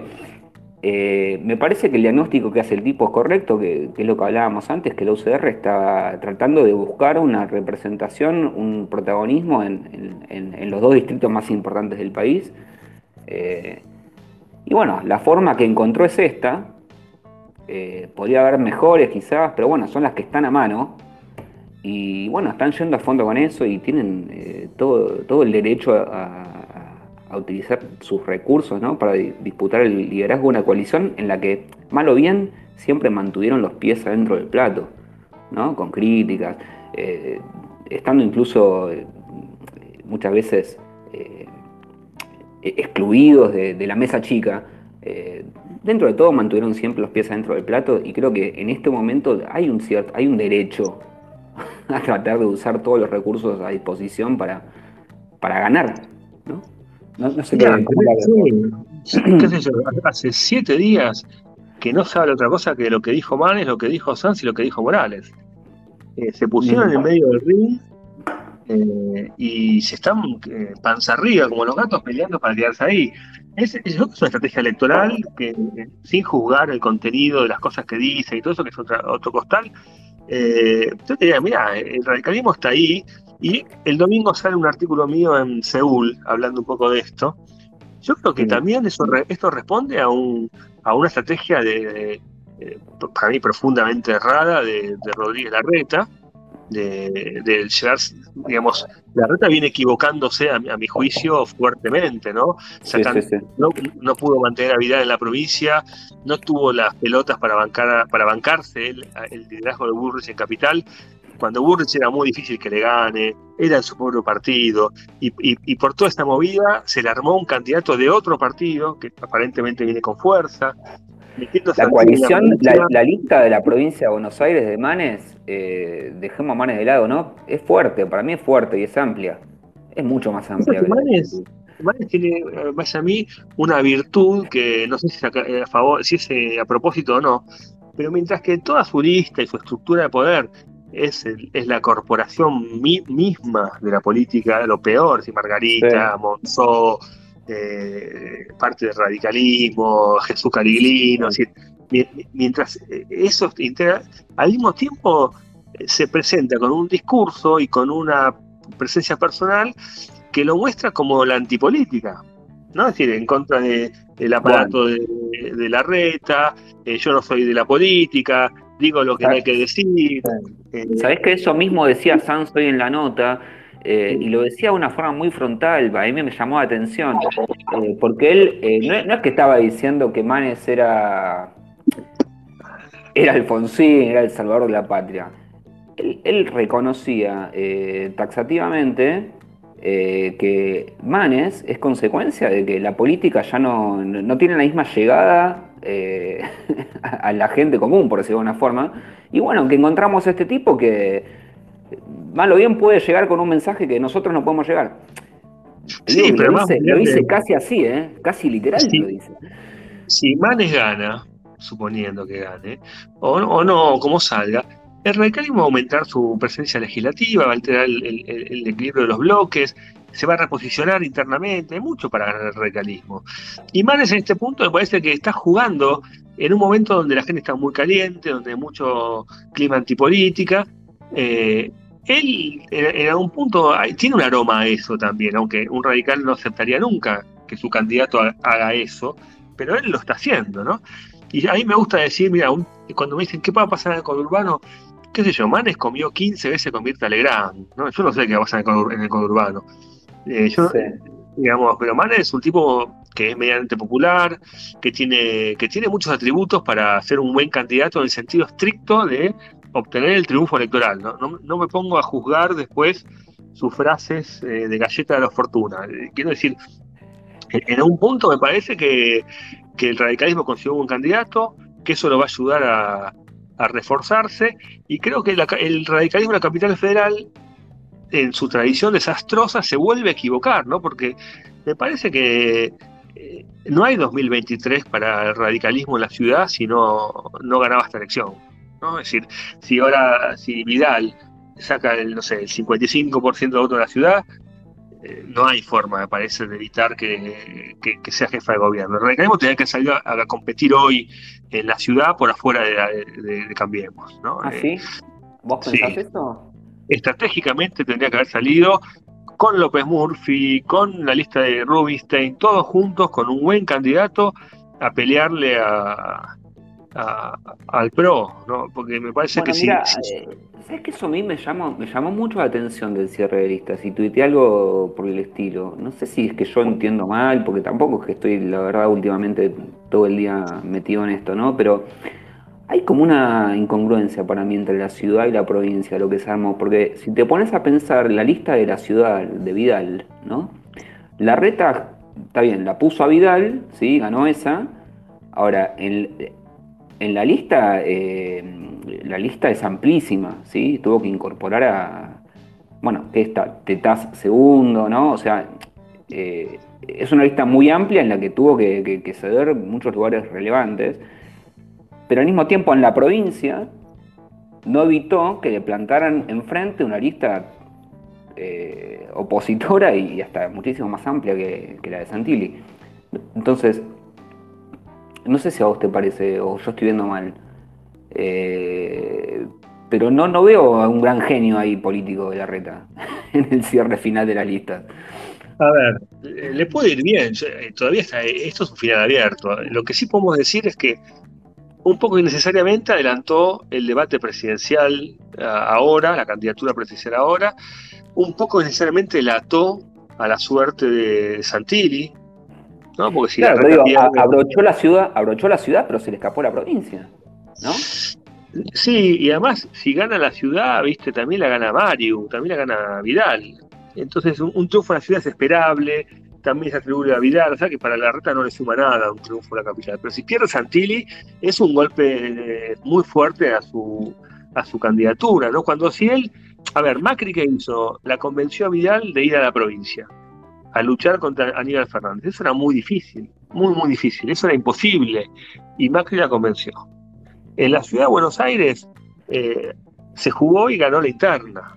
¿no? Con, a, su, candidata a vicepresidente le ganó a Michetti. Y un poco lo que hace la rata a, muestra que intenta ir por ese camino, pero le sale mal. Es decir, no puede convencer a, a Vidal de quedarse en la, en la provincia. Que era mucho más fácil en la provincia que, ir a la provincia en el 2015. Eh, y por mover la, la, capital se le arma un frente opositor de la provincia. Y además se desordena la capital. Entonces tiene que armar una lista un poco más halcona eh, para sostener a una candidata muy débil, ¿no? Eh, que yo creo que finalmente va a terminar ganando, seguramente, ¿no? Pero, pero bueno, sí, tiene que hacer muchas concesiones para tapar una candidatura como la de Bullrich, que está bien. Los halcones estaban, estaban un poco subrepresentados en la opinión pública. A mí me parece que de 10 de diez elecciones, Bullrich pierde 9 con, con la reta, ¿no? No tenía porque tenía que haberla dejado competir. Andamos de primera y que Mario vaya a la, provincia y, mantenerse eh, como un líder seguro de sí mismo. A mí me parece que la reta está, está flojo, pero yo creo que tiene un problema también que, que parte de, esta avanzada radical con Manes y, con Morales y con Sass se explica también, porque me parece que la reta tiene un proyecto diferente al de Macri, ¿no? Me parece que el proyecto es, un, masismo sin masa, podríamos llamarlo, haciendo alusión al periodismo sin Perón, un masismo sin masa, un partido, un frente que no, no, tenga ninguna voluntad de cambio ni en el nombre, como en la provincia. Eh, y me parece que en ese, ese camino es una penalización, una lavada de cara de parte del PJ. Eh, ese es el proyecto en el cual eh, la reta de base está embarcado y que el radicalismo dice, no, bueno, me planto porque si no me planto me da mi propia supervivencia. Claro, pero esa coalición, eh, esa nueva coalición que vos decís que, pretende la reta, que yo comparto con vos, ¿no se parece más a la lista de Manes que a la lista, a la lista de Santilli en provincia?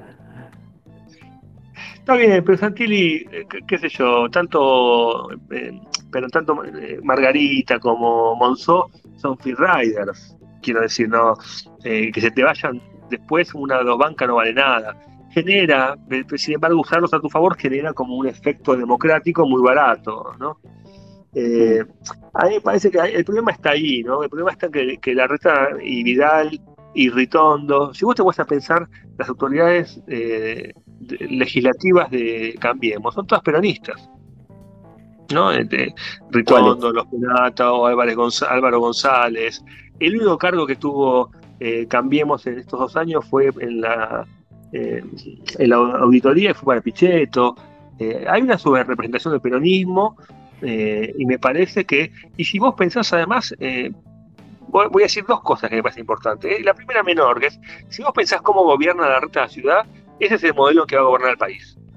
Es, decir, negociando con las corporaciones, con Moyano, con Viviani, con los sindicatos de docentes, y confiando en que con solo gestionar bien alcanza y, tratar de meter a todos adentro. Y es un poco el mismo error, el mismo error que el, la, primer, el primer gobierno que cambiamos, pero potenciado, ¿no? Y sí, después es como no, aprender ese, ese error. Pero más, si vos me preguntas a mí, eh, Larreta, Vidal, Manes, Santilli, cualquiera yo prefiero cualquiera antes que estos, a estos peronistas que están ahora, cualquiera, ¿no? Y, si se da la posibilidad de que en un balotaje del Pato Donald o cualquiera de estos peronistas, vota Pato Donald, eso, eso está claro. Estamos reflexionando sí, eso es eh, sobre el contenido de estas sí. Bueno, a mí lo que, me, me, me, digo, quizás eh, en eso estamos todos de acuerdo, ¿no? Pero me parece a mí que, que eh, la reta, o sea, hay, hay, como un proyecto que era Cambiemos, ¿no? Eh, y hay como un proyecto presidencial que implica una nueva coalición, una coalición completamente diferente a lo que era Cambiemos. Creo que por ahí viene el, enojo, ¿no? Nosotros los, ahora talibanes de... Yo creo que más hay un error, que es el que yo marco en este artículo que sale el domingo. Me parece que vos para ganar, el, si yo, la discusión de cómo gobernar en el 2023 con halcones, con es una, es una discusión banal, imposible. Yo lo que te digo que a diferencia de otro momento, para ganar, no para gobernar, para ganar, vos vas a necesitar un movimiento social de entusiasmo político, porque si vos pensás cómo el peronismo manipuló la campaña de vacunación, imagínate cómo va a manipular la campaña electoral. ¿No? Para que, eh, para que tengas Si vos en el 2023 pensás eh, que vas a ganar porque haces la mejor campaña, porque tienes el mejor relato y porque tenés a Durán Barba a tu lado, yo digo, no vas a ganar. El, Estado argentino va a poner todo lo que tiene a su favor para que ganen las elecciones. Y esto me refiero a la fuerza de seguridad para que no vayas a fiscalizar, para que te aprieten los fiscales en el conurbano. Eh, va a ser muy difícil que lo que se llama la cancha inclinada la, la puedas enderezar. La única manera de enderezar la cancha inclinada que te va a poner el peronismo es con un movimiento de entusiasmo social que, que no solamente eh, se escenifique en la fiscalización, sino también en la presión mediática, en las redes, en las organizaciones sociales que participan de, todo el contrato electoral. Eh, me parece que sin eso, si vos pensás que eh, esta es una elección que va a ser al estilo, no sé, alemán o suiza, están muy equivocados. Muy equivocados. Pensás que la campaña de vacunación, en todo caso, fue sorpresiva, la pandemia fue sorpresiva, no manejaban las cosas, se pudieron equivocar. La campaña electoral la manejan desde la A a la Z. Saben perfecto, saben todo. Entonces, si vos pensás que le vamos a ganar a, gente que se juega su libertad, porque eh, se juega su libertad, que se juegan sus negocios y que van a alargar esta vez el poder, me parece muy optimista. Entonces, eh, y, me parece que el cambio de cambiemos, del imperativo cambiemos, a juntos, eh, que en realidad juntos son ellos, los políticos que están juntos, me parece que se deja, fuera eh, este entusiasmo popular que va, que va a ser necesario. Ya no para gobernar, gobernar va a ser otro problema mucho más grande, ni, lo quiero pensar ahora. ¿Cómo vas a ganar la elección? ¿Cómo vas a hacer que que no te den vuelta a las urnas, que no te... Bueno, el juez electoral ya dijo que no pueden ser fiscales los mayores, después no van a poder ser fiscales, eh, digamos, eh, el conurbano se fiscalizó con gente de la capital federal. ¿Va, a haber tu tiempo para ir? ¿Qué va a hacer la gendarmería, las policías municipales, los intendentes? ¿Quién va a defender a los fiscales de la oposición que vayan? ¿Van a poder ir? Porque eh, se puede fiscalizar solo cuando la jueza electoral te lo permite. porque si no, no se puede. sí. No, es lo que hablábamos antes en un momento en Twitter, me acuerdo que, bueno, eh, necesitas tanto al votante medio como a los militantes, ¿no? Y, en un punto, yo creo que el, activo que había empezado a, formar Pato Bullrich, ¿no? Eh, era aprovechar esa movilización ¿no? Porque, digo, que yo recuerdo en la historia argentina el, que haya una, el nivel de, movilización de la sociedad no peronista, por alguna forma, es una novedad, ¿no? En la política actual. Y la, única que estaba intentando o tenía una idea mínima, aunque sea, ¿no? de, aprovechar ese impulso, eh, era Patricia Bullrich. Y creo que eso se, no, no, no, hay nadie que lo esté, al menos como cerraban las listas, no hay nadie que pueda aprovechar eso. Sí, pero vos pensás que, mirá la diferencia entre las PASO 2019 y la primera vuelta. Eh, ¿Cuál fue la diferencia? La diferencia fue que Macri el orgullo, decidió... decir eh, estamos orgullosos de este gobierno y... Sí, sí, salió, volvió a recuperar el cambiemos como imperativo y, la gente fue a fiscalizar y, hubo toda una movida que, hizo la diferencia finalmente, ¿no? Entonces me parece que ahí eh, la reta está equivocándose, salvo que él piense que la, alianza peronista no resiste y que se lleva una parte grande del peronismo. No sé, no sé qué está pensando, ¿no? Pero eh, salvo que ese sea el proyecto, me parece que va a ser muy difícil eh, disputarle al peronismo eh, la informalidad de las elecciones, ¿no? y entonces yo ahí también creo que el radicalismo actúa como supervivencia, ¿no? Y, yo, si bien a mí Manes no me gusta y todo lo que vos quieras, eh, a mí la, figura de Santilli me parece intolerable. ¿no? sí, bueno, por eso yo, viste, criticamos mucho a Manes, pero la verdad que eh, yo decía otra vez en Twitter, Dios nos libre un debate Santilli-Manes, ¿no? Porque... o sea, creo que lo, más más desmovilizante de lo que estamos, ya eso sería la frutilla del postre. No nos va a librar Dios, va a existir ese debate. Pero ¿qué se van a decir? ¿Qué se van a... No, no, me logro, eh, a ver, no me logro figurar una, imagen verosímil de ese debate. Van a estar los dos diciendo que, somos todos buenos y lindos. Y... No sé, Manes, a mí me parece que está entendiendo más el juego que Santilli, ¿no? Eh, con esto de decir cosas incorrectas todo el tiempo. quién elegís? ¿A Vidal o a Kisilov? No elige todo un día hablando de eso. Eh, se pone en un lugar que yo me parece que quizás, me parece, tengo una intuición leve, no, no, puedo, no puedo decir nada, pero me parece que se pone en un lugar donde tiene cierta mayor conexión con lo que pasa.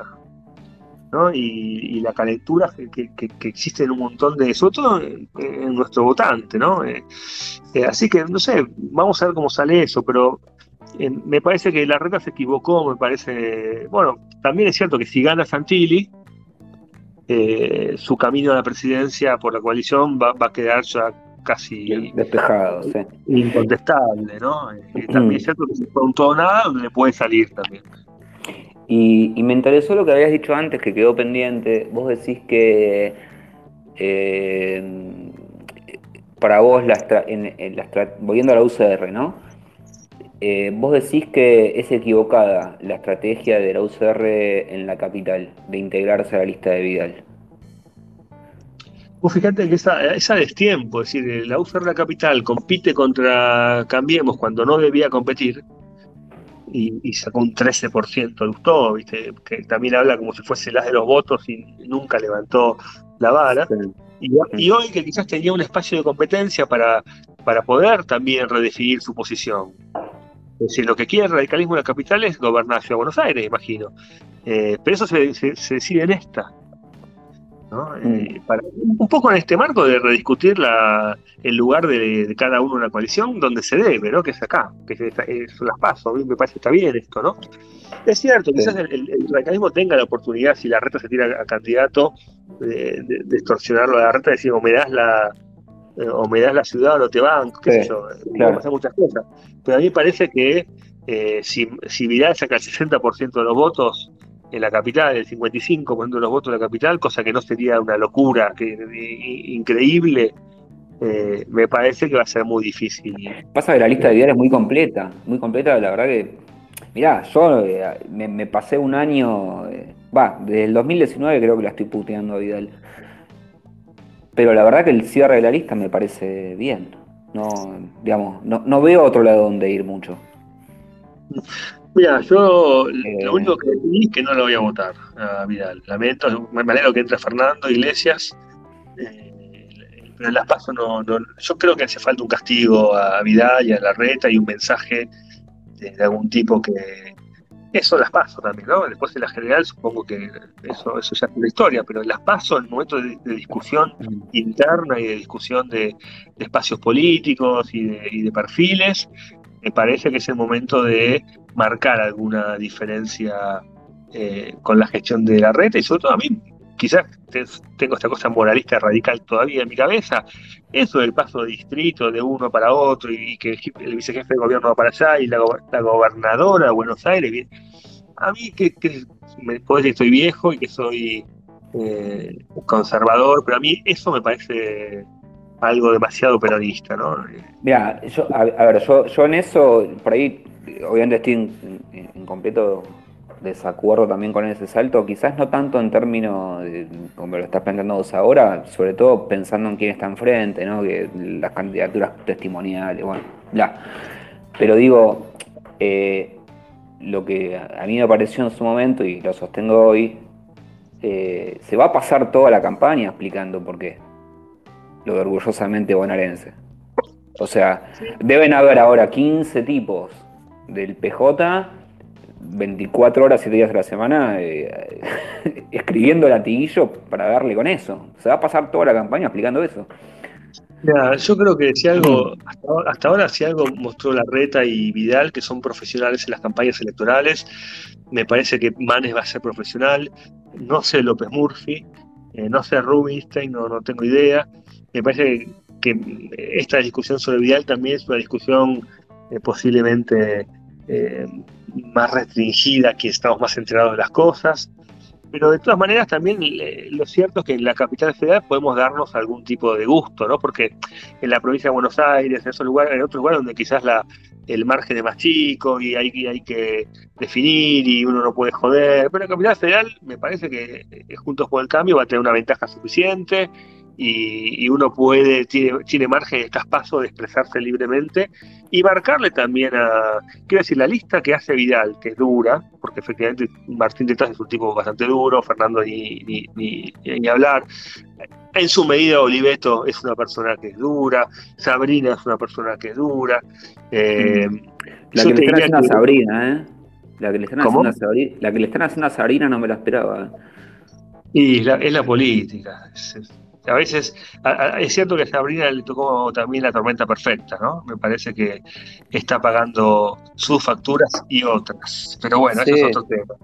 Eh, también está pagando eh, Patricia, está pagando Patricia, que sea. Ahí la política es muy sucia, muy hija de puta y a veces ¿viste? Entre, es difícil, difícil distinguir cuál es la bala amiga y cuál es la bala enemiga. Pero bueno, eso es otro tema. Lo que te quiero decir es eh, me parece que ella hace esa lista justamente porque necesita sostenerse. Porque no puede ser una lista con cinco funcionarios del gobierno de la ciudad. porque tiene que hacer una lista dura, sí o sí, porque ella es la que es blanda, ¿no? Sí. Eh, pero sí, efectivamente. Y también me parece que lo de Sabrina, en, parte, eh, es algo medio raro en el sentido que la campaña en la capital no empezó. Es decir, en la provincia de Manes se está matando con eh, con Santilli y, en Córdoba Negri está puteando a juez, en Santa Fe se putean todos, y en la capital, viste, hay como una especie de silencio de radio, eh, donde Vidal aparece en TikTok, en algunos por la televisión, entonces claro, es, como que es raro el ruido que hay en es raro el ruido que hay en ciudad a esta altura tan temprana y más cuando no es un distrito competitivo ni siquiera. Eh, sí. Entonces, al, no ver, al no estar los candidatos matándose, eh, también ahí, bueno, eh, lo de Sabrina eh, donde, es donde se puede agarrar la campaña también, ¿no? y porque, bueno, además el tema, los temas Malvinas y eso, viste, que es parte de nuestra tara, la tara nacional. sí, igual, sabes que a mí, me, yo cada vez que veo esto en la tele o en Twitter o en algún lado, digo, no puede ser tan difícil salir de eso, ¿no? Porque digo, no sé si falta eh, profesionalismo en la campaña, digo, pero a mí, en el momento en que un periodista me pregunta sobre Malvina, eh, o sobre, no sé cuál era otro tema que andaba dando vueltas, Malvinas y los desaparecidos.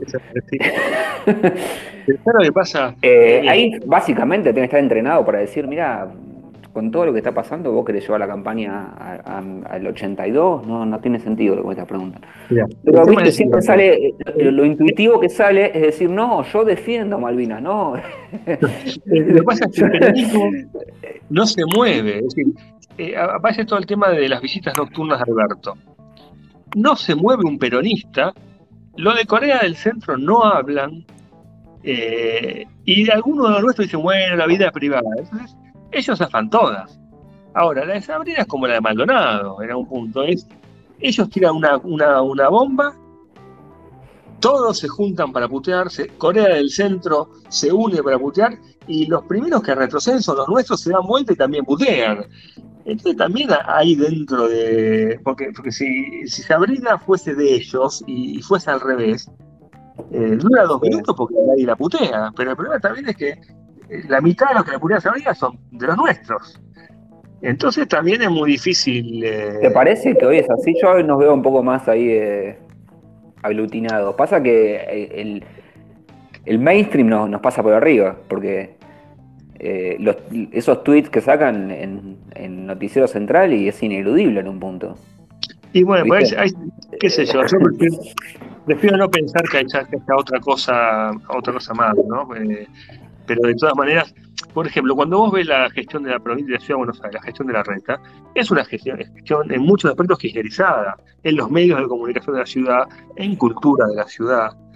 Eh, eh hablando en la ciudad, eh, qué sé yo, ese tipo de cosas, eh, haciendo una conferencia con la mina de Amnesty en la ciudad, eh, la reta tiene una política kirchnerista también, ¿no? Eh, ha mantenido todos los kioscos, ha cerrado con Viviani, ha cerrado con Moyano, ha cerrado con el sindicato de los maestros. Eh, el, espacio de, el espacio de la reta como... Porque Macri mismo, como jefe de gobierno, fue un, fue un liderazgo rupturista, sí, sacó los árboles el 9 de julio. Lo putearon todos, pero lo sacó. La sala Alberdi, que era el, nido de, de zurdos de todas, las, sí, era chiquita, la sacó. Eh, cuando quiso cambiar los vagones del subte A, todo el, progresismo, no, los vagones que son, los cambió. Si en algún punto el, el, metrobús, en algún punto, no se inunda más, en algún punto, eh, Macri construyó su candidatura y su liderazgo eh, rompiendo de alguna manera corporativamente. Eh, la red no rompe en nada, eh, sino es todo lo contrario, quiere hacer el mismo camino pero sin romper nada. Y ahí me parece que ahí está el problema de la supervivencia del liderazgo de Macri. En la medida que ningún líder eh, enarbola esa agenda anticorporativa tímidamente, discursivamente, nominalmente, como vos quieras, pero que en algún punto se posiciona en un lugar en contra de, toda esta iba a decir una buena palabra, de la corporación política y corporación empresarial y sindical eh, y de las mafias. Eh, entonces me parece que Macri construyó eso y la reta no. La reta lo, sostiene. o sea que cuando llega el gobierno, la reta, bueno. lo más probable es que las películas del Inca, el canal Encuentro, la TV pública, la educación, las universidades, todo va a ser igual. Entonces va a ser mejor, no vamos a estar con Venezuela, seguramente. Ya sé que va a ser mejor. Pero quiero decir, en una perspectiva de cambio, porque para mí también hay un agotamiento de, monetario de, todo esto, sostener todo este pacto corporativo me parece a mí que, es difícil, ¿no? Entonces, bueno, me parece que ahí también hay algo que discutir y este pasos de alguna manera permiten escenificar ese descontento sin sacar los pies del plato. Sí, bueno, hay que ver si, no sé, ¿no? Después la, verdad estará en las urnas, ¿no? Pero eh, la reta estaría parecería estar. Eh, no estar siguiendo el manual Durán Barba en un punto, ¿no? Porque Durán Barba siempre decía que los liderazgos hoy en día contemporáneos suelen ser esto que decís vos, anti-establishment, por decirlo de alguna manera. Eh, quizás la UCR paradójicamente está entendiendo mejor esto. Manes, eh, está jugando ese juego, sin ninguna duda. eso es lo que decía hoy, hoy Sanz en la entrevista tan criticada, decía que que Macri tuvo ventaja eh, en el 2015 y antes eh, como outsider, y que probablemente Manes también la tenga ahora, aprovechándose de ese déficit de, crisis de representación de la política, ¿no? por decirlo de alguna forma. Eh, y bueno, la reta parece estar siguiendo en mano al opuesto. Está, construyendo un liderazgo completamente diferente al de Macri, más corporativo, más, más de insider. No digo que Macri lo fuera, efectivamente, un outsider. Yo no, nunca me comí que Macri fuera un, outsider de la política, ¿no? Pero bueno, al menos se presentaba de esa manera. la reta no. No, ah, para mí parte del secreto de Cambiemos fue esa asociación muy criticado Marcos Peña con, pero creo que Macri y Marcos Peña en algún punto representaban eso que después no lograron concretar, pero en, algunas, cosas sí, ¿no? En, algunas cosas eh, se vio, pero en general en la batalla cultural no se vio. Y yo creo que eh, este nuevo intento de Juntos por el Cambio es, es vaciar eso, es decir, Hoy la vuelta a Margarita, en un caso con Manes y con Monzó y Santilli, y todo eso de alguna manera eh, me hacen acordar más a UNEN que al Cambiemos 2015, ¿no? Sí, sí, sí. Pero bueno. Eh, bueno, también por eso no me la habían agarrado contra Sanz. Tampoco lo voy a enaltecer, ¿no? Pero digo, me acuerdo que muchos en, en la época de UNEN, ¿no? 2011, por ahí. Eh, eh, bueno, estábamos todos ahí enamorados de la, alternativa socialdemócrata. Y Sanz era. ¿Se escucha? Sí. Sí. Y Sanz era como la derecha, ¿viste? Y, bueno, la realidad que el tipo en su momento vio por dónde iba la cosa. Eh, yo me acuerdo que. No te digo en, en, en 2013 ni en 2014 días antes del 2015 era impensable que la UCR se juntara con el PRO y apoyar a la candidatura de Macri. No sé si te acordás vos de ese momento. Eh, e-, era impensable. Eh, y bueno, y el tipo la vio y, la hizo. Y bueno, ahora todos, viste, no sé, somos más de izquierda, más de derecha que. A ver, que lo corremos por derecha, ¿viste? Bueno, hubo una especie de, como dice mi amiga Daniela, una especie de cachap del radicalismo y de toda la sociedad con respecto, después de tantos años de kirchnerismo, populismo, eh, una suerte de recuperación del liberalismo y, de mucha, una agenda propia que habíamos perdido. ¿no? Pero mira, yo te diría que el futuro para, para Juntos por el Cambio tiene que ser, eh, tiene que haber una línea interna, una línea que sea de centro derecha, liberal, eh, anticorporativa, orgullosa. Creo que el problema de Patricia es que siempre es Patricia. ¿no? Es Patricia con, con Ariete y, Maximiliano Guerra. Dos, no puede ser, se crear una línea interna de centro derecha, liberal, progresista en el sentido de un liberalismo no conservador, eh, que piense problemas en serio del siglo XXI y salir a pelear dentro de esta, esta, coalición, de acá al 2023. Me parece que esa es la única alternativa de que de frenar esta peronización de, de Juntos por el Cambio. Aún así, como dije al principio, ¿no?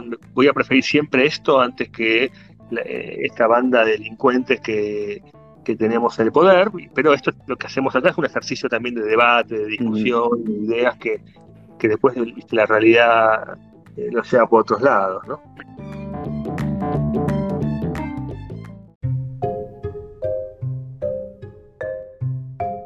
Bueno, tenemos a dos personas que quieren preguntar algo. Estaban Juan y Luis. Eh, Luis, ¿estás por ahí? Sí, ¿me escuchan? Te escuchamos bajito, si podés subir un poquito mejor, pero igual se te escucha. Bueno, perfecto. Eh, bueno, buenísimo todo. Eh, Fernando, yo acerca de esa storytelling que vos decís para 2023, em, ¿cómo se construye eso? y más que nada pensando en en que hay que involucrarla, llamemos a los neutrales, y porque veo que el techo es ese 40%, ¿no? Y no hablo solo de votantes, hablo de esa cómo se construye esa, esa historia y esa, ese entusiasmo del que vos hablabas. Mira, para mí es importante que, que cambiemos o Juntos por el Cambio eh, represente algo de cambio en serio, algo anticorporativo, algo incluso antipolítico, ¿no? Algo que levante y, que la gente vaya un poco atrás de esa idea. eh, haciendo algo moderado, una versión prolija del cambio, me parece que hoy la movilización, como se vio el primer año de, la infectadura, ¿no? Ese primer año donde la gente salía a la calle, se movilizaba en todo el país con lo de Vicentín, me parece que hay un espacio eh, porque lo que, lo que hay que generar en, esta campaña y en la que viene son eh, instancias de control, de control que, los medios no eludan el tema de los jueces electorales, que haya observadores, que haya fiscales. Eh, me parece que es importante meter presión en la calle sobre este tema, porque si no va a ser, va a ser, va a ser muy complejo, ¿no? Entonces, me parece que el entusiasmo en este momento se, se gana con, con líderes que enuncian estas agendas de cambio. Por otra parte, me parece que tenemos que empezar nosotros a pensar también agendas que, no están en la agenda pública y que hay que traerlas, ¿no? Eh, la agenda del siglo XXI y que están, es, difícil eh, hablarlas hoy, pero hay que traerlas sobre la mesa, eh, la inteligencia artificial, el animalismo, el medioambientalismo, la cooperación internacional, el vínculo con China, libre, tratados de libre comercio, eh, guardar el Mercosur en, el arcón de los viejos hermosos sueños fracasados y pensar nuevas formas de vincularse con el mundo. Hay que empezar a decir cosas, me parece, que, un poco renueven el, eh, el, discurso político y atraigan también a, más gente, ¿no? Así que para mí se entusiasma así, eh, no, sé, mirándolo de afuera, ¿no? Juan, Juan del Carril, ¿puede ser? ¿O no? Juan del Corazón de Jesús. Bueno, yo ah. soy de, Rosario. Estaba escuchando nada más lo que pasa ahí en Buenos Aires. Creo que la situación es distinta a la nuestra. Pero, claro, yo creo que el radicalismo tenía que buscar otro espacio. Creo que el hecho de tratar de ganar espacios a tu izquierda ya no le funcionó. No le funcionó a nosotros en los 80. Creo que tenía que, no sé, tratar de comerle un espacio al liberalismo al, a lo que era del pro. Creo que esto de tratar de ser siempre progre, psicobolche, como decíamos nosotros, ya no va más. Bueno, por ahora, eso lo quería decir. Gracias. No, de nada. Silenciate, Juan, así no acoplas. Sí, bueno, la situación de, de Psicobolche, no escuchaba esa palabra, su edad. No, a mí me parece que Rosario es un lugar también donde la cuestión del progresismo ¿viste? pega y el frente progresista y todo eso. Pero yo creo que el radicalismo debería también eh, repensar un poco su agenda. Es cierto que la izquierdas y derechas está todo muy matizado ahora, pero, más que izquierdas y derechas, digamos, eh, esas agendas del siglo XX o del siglo XXI, por decirlo de alguna manera, ¿no? Y me parece que el radicalismo necesita no, no, creo que lo pueda hacer porque también es cierto que las organizaciones tienen sus lógicas, tienen su cultura política, tienen sus tradiciones, tienen sus líneas rojas, lo que se puede hacer, lo que no se puede hacer. Eh, entonces, tampoco es que es fácil hacerlo y por algo el PRO existe. Y, un dato que quizás nadie toma mucho en cuenta, que el único partido eh, que logró la personalidad jurídica en los 24 distritos del país, después del radicalismo y peronismo, fue el PRO. Ningún, el PIN no lo consiguió, la UCD no lo consiguió, el socialismo no lo consiguió. Ustedes saben que para ser partido nacional hace falta solamente tener seis o siete distritos eh, en, personería. Pero el que tuvo los 24 fue el PRO. Bueno, la existencia del PRO también de alguna manera significa que el radicalismo no puede, no quiere o no sabe eh, volcarse a ese, lugar y de alguna manera en la alianza con el PRO bueno, intenta eh, solucionarlo, así que tampoco me parece, es, un poco voluntarista, yo entiendo, pero después son las lógicas internas del partido las que terminan decidiendo, ¿no?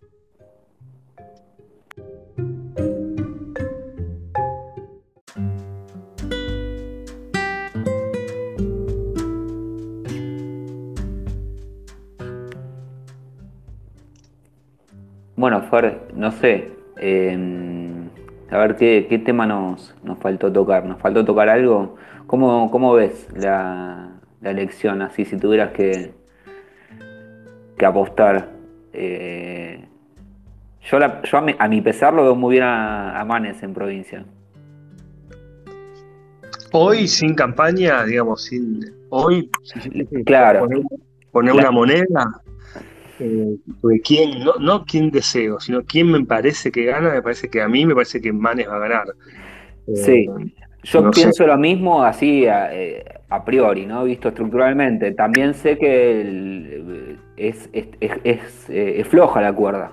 Manes, no sé si Manes no va a, a tirar la campaña por un precipicio en cualquier momento, pero a priori me, parece muy competitiva. Y me parece que si López Murphy mete una minoría, eh, estaría muy bueno porque mm, es muy posible que, depende de cómo salga el DONT, ¿no? Pero es muy posible que Sandra Pita eh, entre antes que López Murphy también, ¿no? Entonces, eh, por la cuestión de género y todo eso, así que sería, yo creo que si la lista de Vidal se le agrega tercera eh, Sandra Pita y Fernando Iglesias y Tetaz, sí sería una lista muy competitiva claro. después en, la general. Pero bueno, no, eh, eh, ese era mi resquemor, vos decías antes, hay que dar una elección a Vidal, yo se, la daría con gusto, ¿no? Pero digo, sabiendo que hay, ¿cuántas son en Capital? 10 bancas que hay que ocupar. Mira, Cambiemos tendría que meter, eh, junto por el cambio, tendría que meter ocho bancas, que las 10 no las va a recuperar, tiene 10, pero ocho bancas es una elección impresionante, ¿no? Claro. Y bueno, me pasa eso, que digo, si bien no la quiero otra Vidal, como me gusta la lista, estoy pensando cómo se va a conformar la lista definitiva y me gusta que entren todos los que están abajo de Vidal, ¿me entendés? No sé si si me alcanza para darle el voto a López Murphy, la bronquita que le tengo a Vidal. E, ese es mi, mi, debate yo tampoco, eh, me parece que Rubinstein tiene menos chance, pero es una buena lista también para votar, tiene buenos candidatos, eh, eh, con otro estilo también. que Mónica Marquina esté en la lista estaría bien, es una mina que, que laburó mucho también por el tema de las clases, qué sé yo. No sé, me parece que tiene esta, el el peronismo le ganaba siempre al radicalismo con la ley de lemas, porque te presentaba candidatos de todo tipo. Bueno, ahora es al revés. Quizás ahora sume también a, que las paso salga mejor la oposición. Yo creo que también un efecto que hay que tener en cuenta es que si la oposición le va bien en las paso, a Alberto le va a pasar lo que le pasó a Macri. Este es un gobierno que está muy endeble y si encima sale de las paso en medio derrotado, por más que luego o piense que se puede recuperar, el, no sé si son en noviembre las elecciones, eh, me parece que si sale de las pasos perjudicado va a ser un problema de, continuidad del gobierno también, ¿no? Así que bueno, eh, es, importante que todo el mundo vote las, en las pasos de la oposición y, ver cómo sale, ¿no? Bueno, er, Ergasto, Ergasto, amigo, te animaste ahí. ¿Cómo les va? ¿Bien? ¿Qué tal? ¿Todo bien? ¿Vos? Ergasto, ¿cómo estás? Bien, muy bien. No, te quería preguntar, viste que, estamos permanentemente hablando siempre de la política metropolitana, ¿no? Ciudad y, Gran Buenos Aires. Por un lado es lógico, ¿no? Porque tenés una, diría así, es una prepotencia de, distrito. Pero, mm, ¿qué podrá pensar, vamos a decir, los otros 24 distritos sobre estos, sobre estos perfiles de los candidatos opositores? Mira, justamente yo puse algo así en el artículo de segundo sobre, sobre justamente cuando dijiste lo del, lo del PRO y que tenía representación por primera vez en los 24 distritos electorales, ¿no? Sí, a mí me parece que en realidad la, importancia de la capital y de la y de la mm, provincia no solo está dado por, por el centralismo ni por la cantidad de, de votos, de votantes, sino porque en realidad se está jugando ya el 2023 también. Es decir, eh, eh, Negri con Juez no están jugando el 2023 en Córdoba.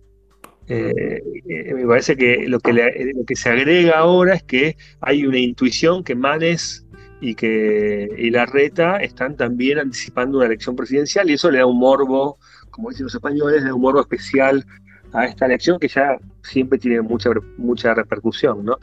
no estoy siguiendo mucho, salvo Santa Fe, Córdoba, no estoy siguiendo qué pasa en el resto del país, pero por lo que escuché, en 20 de los 24 distritos hay, hay listas paso, hay internas. Así que en un punto eso también está reflejando una coalición eh, heterogénea, una, coalición que necesita resolver sus problemas internos de, alguna manera. Y, algo que también me, que no dije, pero que quería decir, a mí me, golpeó negativamente que Píparo no esté en la lista de Cambiemos o de Juntos, como dice Mauro. Eso me golpeó negativamente. Ahí por lo que sé es una interna es una interna de La Plata, ¿viste? De, Garro para que mejor medía. Y bueno, eh, le cortaron las patas, vamos a decir. Eso es lo que, lo que entiendo. Y, y la otra pregunta, perdóname que, que siga, es el tema sí, porque las últimas experiencias no demuestran que las elecciones de medio término sean un buen predictor de las presidenciales siguientes. Aunque yo, como vos, también creo que se está en el 2023 en esta. Pero, ¿qué opinás sobre ese tema? Mira, uno siempre tiende a pensar, tiende a pensar que el futuro va a ser igual que hoy, ¿no? Que el 2023 va a ser como hoy, pero un poco más viejos todos. Eh, y me parece que, bueno, si eso fuera así, sí, ahí no digo que va a ganar la reta ni que va a ganar, digo, pero que dentro de la coalición opositora se van a perfilar esas dos candidaturas muy fuertemente. También siento que es Argentina esto, está todo atado con alambres, eh, el gobierno está, estamos en una situación del país que no, estalla porque es una sociedad de cobardes, eh, una sociedad de gente que, al peronismo le tiene pánico atroz, eh, y no reacciona, ¿no? Eh, todas las cosas están pasando en lo económico, en lo educativo, en lo social, en lo sanitario, en lo internacional, en el ámbito que quieras.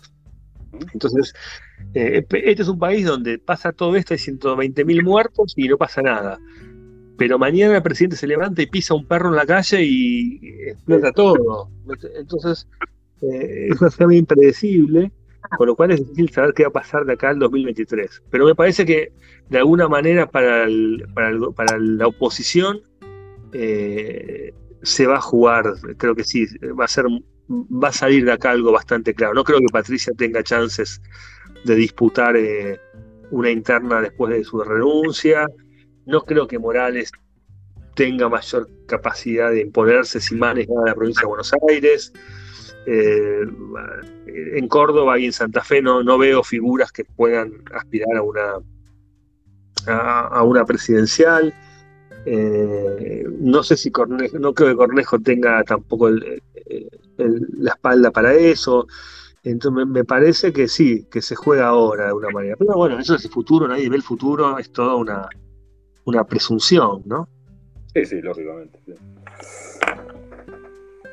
Bueno, muchas gracias. Gracias, Fernando. No, gracias a vos.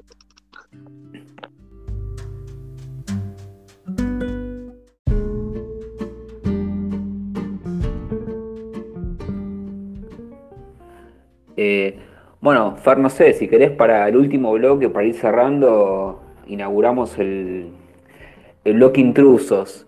Eh, me interesaría, no sé si te animás o si querés, pero si me contás la interna de, la famosa carta de la infectadura,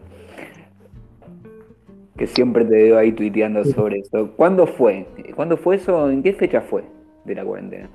Eso fue en junio, junio del año pasado. Uh, muy temprano, ¿no? Como para... mira, el secreto, el éxito de la, de la carta fue porque nadie hablaba. Que si yo hago esa carta hoy, y no sale ni, en Twitter. ¿no? El tema fue que fue en un momento particular y costó muy, bueno, fue una carta que se, movió en parte a tres o cuatro personas, a Sandra Pita, eh, a Gaby Saldaña Mis Ladrillos, a eh, Leandro Querido, eh, gente que yo llamé mucha gente y no quiso firmar y hubo todo tipo de excusas y fue muy complejo. El día después se querían bajar todos de la carta. Eh, pero bueno, yo te digo que de un punto esa carta me genera cierto orgullo porque eh, fue hablar fuerte en un momento que nadie hablaba, tuve una repercusión a la que yo nunca me había visto sometido, que me llamaban los medios, los medios, más a Sandra que a mí, a pesar que yo la escribí, eh, Sandra tuvo como mayor valor para, eh, hacer frente a, la presión mediática, ¿no? Eh, habló desde el presidente, de todos los políticos, y la gente de Cambiemos que nos sacó también, que no nos apoyó, ¿no? que era un momento que estaba muy cerca de Alberto, eh, recibimos críticas muy fuertes de Cambiemos, eh, fue un momento difícil, fue un momento difícil porque no teníamos ninguno eh, la experiencia para, saber qué hacer con eso, básicamente, ¿no? Pero fue, que toda la, toda la línea de, tanto de, digo, en el momento en que sacaron esa carta, toda la, eh, la corriente o opinión pública estaba para otro lado completamente. Estaban completamente contra la corriente. Lo que en realidad, viste, como siempre, la gente que se calla es mucha también, ¿no? Eh, nosotros esa carta eh, decidimos que la encabecen 30, 35 tipos del CONICET porque ellos se iban con el gobierno científico, las filminas, toda esa porquería, y bueno, eso dio resultado, ¿no? Eh, pero después hubo muchas la firmaron 300 personas, tampoco fue una carta de 5 personas. Eh, y no, y no quiero dar, nombres, pero hay varios que cuando, cuando esté viejo, más viejo ya mis memorias, voy a contar todos los detalles. no, yo quería que los digas ahora los, detalles en realidad, en beneficio del rating, pero, eh, pero bueno, la cuestión es que recibieron muchas críticas internas, en definitiva hoy en día, como vos decís, no salir a ningún lado porque ella es parte del sentido común. ¿No? No, bueno, eh, en ese momento hablaba un poco de las clases, hablaba de, eh, la violencia institucional. en realidad la, carta nace porque yo estaba sacado por los casos de gente que se moría en las cárceles, que habían detenido, el Facundo Estudillo, eh, estaba sacado con ese tema, ¿viste? Que no podía ser que estuviese ocurriendo eso. Y ahí lo, estaba, yo seguía un poco el programa de, Twitter de, Franco Rinaldi, y, Franco siempre decía infectadura, infectadura, infectadura. Entonces, cuando yo hago la carta, pongo infectadura de sacárselo a Franco, ¿no? Pero lo que yo pensé ah, que iba a ser. No sabía ese detalle. Sí, lo que, lo que yo, eh, Alberto dijo es la hora del Estado, dijo en un momento. Y yo la carta asocio eso con es la hora de la espada de Lugones. Y pongo Lugones, pensando que me iban a matar, que me iban a, cogotar con eso. Pero obvio que en el país, para el país Lugones es una avenida. Nadie, se enteró qué es lo que yo había querido decir, pero lo de infectadura rompió todo.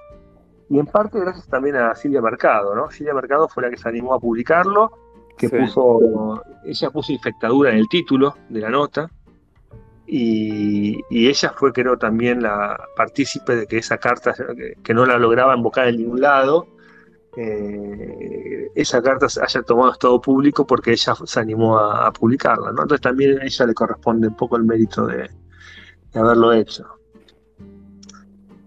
Y después fue una, locura de. Yo también discutiendo con Pablo Dugan, eh, no, ¿cómo vas a discutir con Pablo Dugan? sí, ahí perdí la interna con Sandra Pitas. Una me dijo, si yo me hago cargo, pero vos haces cargo de Dugan o Donald Tenenbaum. Pero, ¿dónde discutiste con Dugan? Que no me acuerdo. En C5N, Dugan, Quiroga y yo. ¿Estuviste en C5N con Dugan? Fue por Zoom, porque estábamos en cuarentena. Pero... ¿Cómo me perdí esa? La voy a buscar, ¿está en YouTube? Y debe estar, sí. Y después creo que Radio con Vos, con Grimson también fue dura esa. Em, pero bueno, Julio Montero, otro también me, que ayudó mucho, Julio, tipo muy valioso. Nada, fuera fue, yo digo, estoy un poco orgulloso de cómo esa, esa carta se armó, de la sociedad civil, de, salir a poner la voz cuando nadie la ponía, eh, de la repercusión que tuvo, a pesar de que me putearon bastante, incluso algunos amigos. Eh, y amigas. Eh, creo que como experiencia política para mí es, algo que yo valoro mucho, por eso también la saco mucho porque es algo que, valoro, ¿no? Mm. una pregunta casi, perdóname, pero una, una pregunta casi para la academia, te diría. Eh, ¿Estos fenómenos así tipo pandemia se relaciona con eso de las sociedades acuáticas de las que hablaba Marx? Ya, la verdad que no soy un experto en Marx, no había escuchado e-, ese concepto, no tengo idea, ¿no? Eh, sí, te puedo, sí, te puedo, decir que lo que yo trabajo, que es en las sociedades asiáticas, eh, la pandemia es, eh, no es la primera. Son, ya llevan cuatro o cinco pandemias, saben cómo funcionan, aún tienen problemas, ¿no? Pero es, para nosotros también fue nuestra primer gran pandemia, en serio, y, la vivimos fuertemente, pero no, no, había escuchado eso, así que eh, no podría contestar. ¿Qué son las sociedades acuáticas, Ernesto? No, yo tampoco soy muy, muy de Marx. Son sociedades que, justamente muchas veces asiáticas que permanentemente están sometidas a las inundaciones, de ahí lo, lo de acuática, y entonces eso genera todo un sistema de Estado fuerte, porque donde toda la sociedad le otorga el poder coordinador y ah.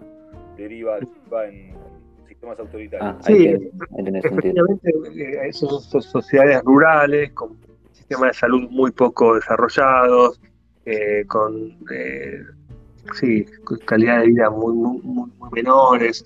Eh, entonces, eh, pero efectivamente te diría que peor que Argentina no, no lo han hecho, ¿no? Así que eh, somos, no somos una sociedad acuática, pero nos estamos tapando con el agua hasta el cuello. Vamos a ser acuática dentro de poco. bueno, Fer, no sé si querés eh, retomar eh, o tirar a una conclusión respecto a, lo que nos convocaba acá, ¿no? que era la, Unión Cívica Radical, las perspectivas del futuro, si vos ves que efectivamente la estrategia que está teniendo para recuperar eh, el liderazgo o la representación en, en las zonas metropolitanas ¿no? de Buenos Aires y capital principalmente, ¿Crees que es correcta? ¿Crees que qué consecuencias puede llegar a tener esto en el, sistema político? ¿Cómo, ¿Cómo, la ves?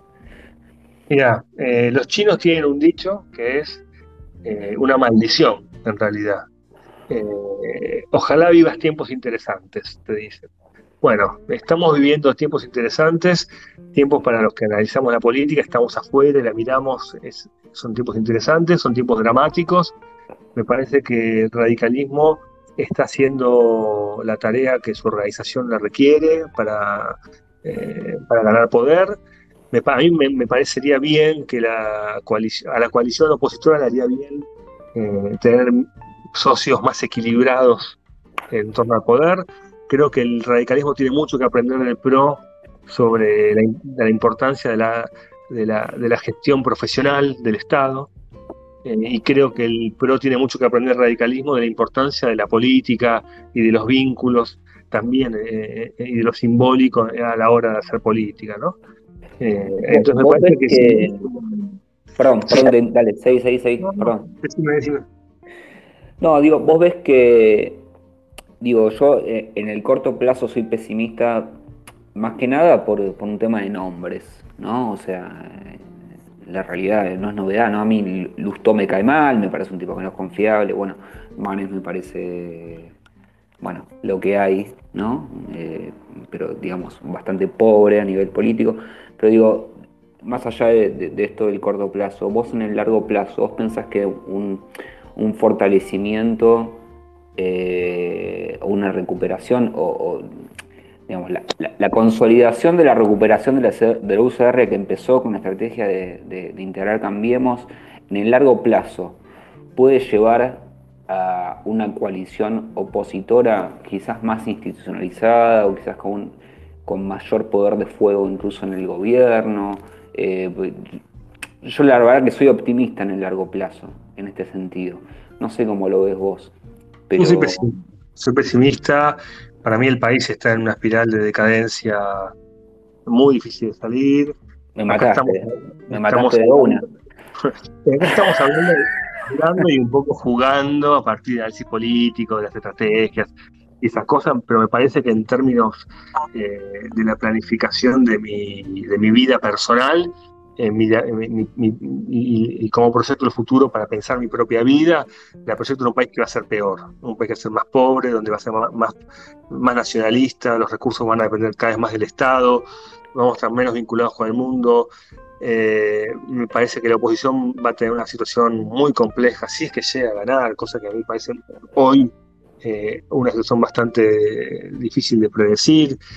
Eh, me parece que Argentina tiene un, a, corto plazo, y corto digo los próximos 6, 7, 8 años, me parece que en este país va a haber poco que hacer para quienes somos mentalidades cosmopolitas, con ganas de hacer cosas, de innovar y eso.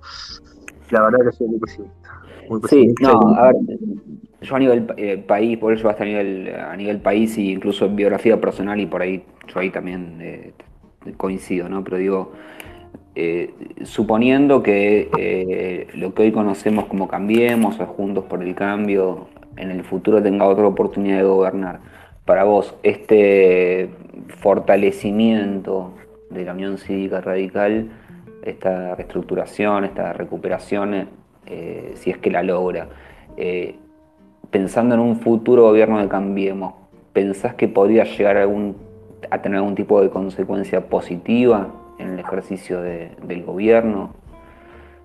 ¿O, no lo ves? No, no lo sé. Me parecería a mí que el PRO necesita, para eso, el PRO necesita Macri. O una figura del estilo de Macri. Una, figura que, que plantee, aunque sea nominalmente, eh, algún escenario de cambio en serio de la sociedad argentina.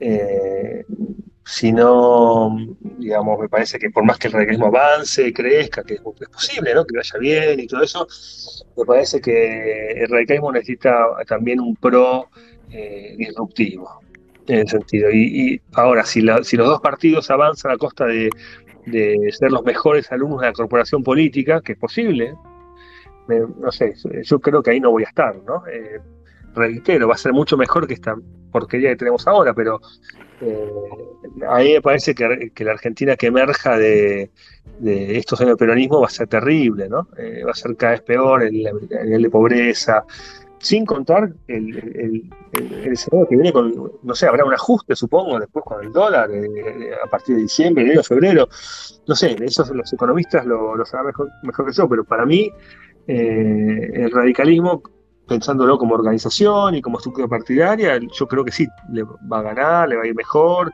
va a crecer, va a tener un momento de, nueva vida. Eh, y discutir para qué sería todo eso, bueno, nos llevaría a otro encuentro, ¿no? Eh, ¿Vos no ves que esto podría llevar a algún tipo de institucionalización de la alianza Cambiemos? Eh, que pueda redundar en un mejor funcionamiento. No, no, no. no. no, no, no, eh, acá, bueno, hay, dos espacios, mientras el kirchnerismo esté fuerte, hay dos espacios políticos y tendrán que negociar y, resolverlo como puedan, pero no, no, creo que, que, sea el Frente Amplio Uruguayo, por él, el estilo Frente Amplio o Constitución Chilena. Nada, me parece que para Argentina eso no. Así que, digamos que en ese sentido no.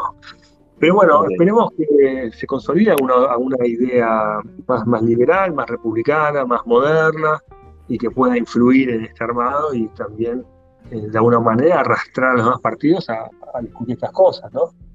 Eh, yo no sé si vos decís, mira, eh, el gobierno de Macri con todas las cosas que hizo mal, bueno, eh, de alguna manera el tema de low cost fue una ruptura con cierta corporación del comercio sindical de, la aeronavegación, es cierto. El meterse con el G20 y, en contra de Venezuela, bueno, fue con, la tradición más nacionalista patria grandista. También fue una ruptura de alguna manera, ¿no? Me parece que el, liderazgo tiene que generar rupturas porque si no, eh, para el voto que representa, la moderación, el beboteo de Vidal y todo eso tiene límites muy, cercanos, ¿no? ¿Qué sé yo? Pero bueno, no quiero transmitir mi. a dormir, no quiero transmitir mi, depresión a todo el mundo. Hay que, ganar, hay que el peronismo con lo que haya, pero en las pasos tenemos la oportunidad por lo menos de, de preopinar. Y creo que hay que aprovecharlas, ¿no? una vez que sirven. Sí, bueno, quizás yo soy, más ingenuo o, bueno, eh, más institucionalista, siempre estoy pensando en que eh, eh, el fortalecimiento de los partidos políticos,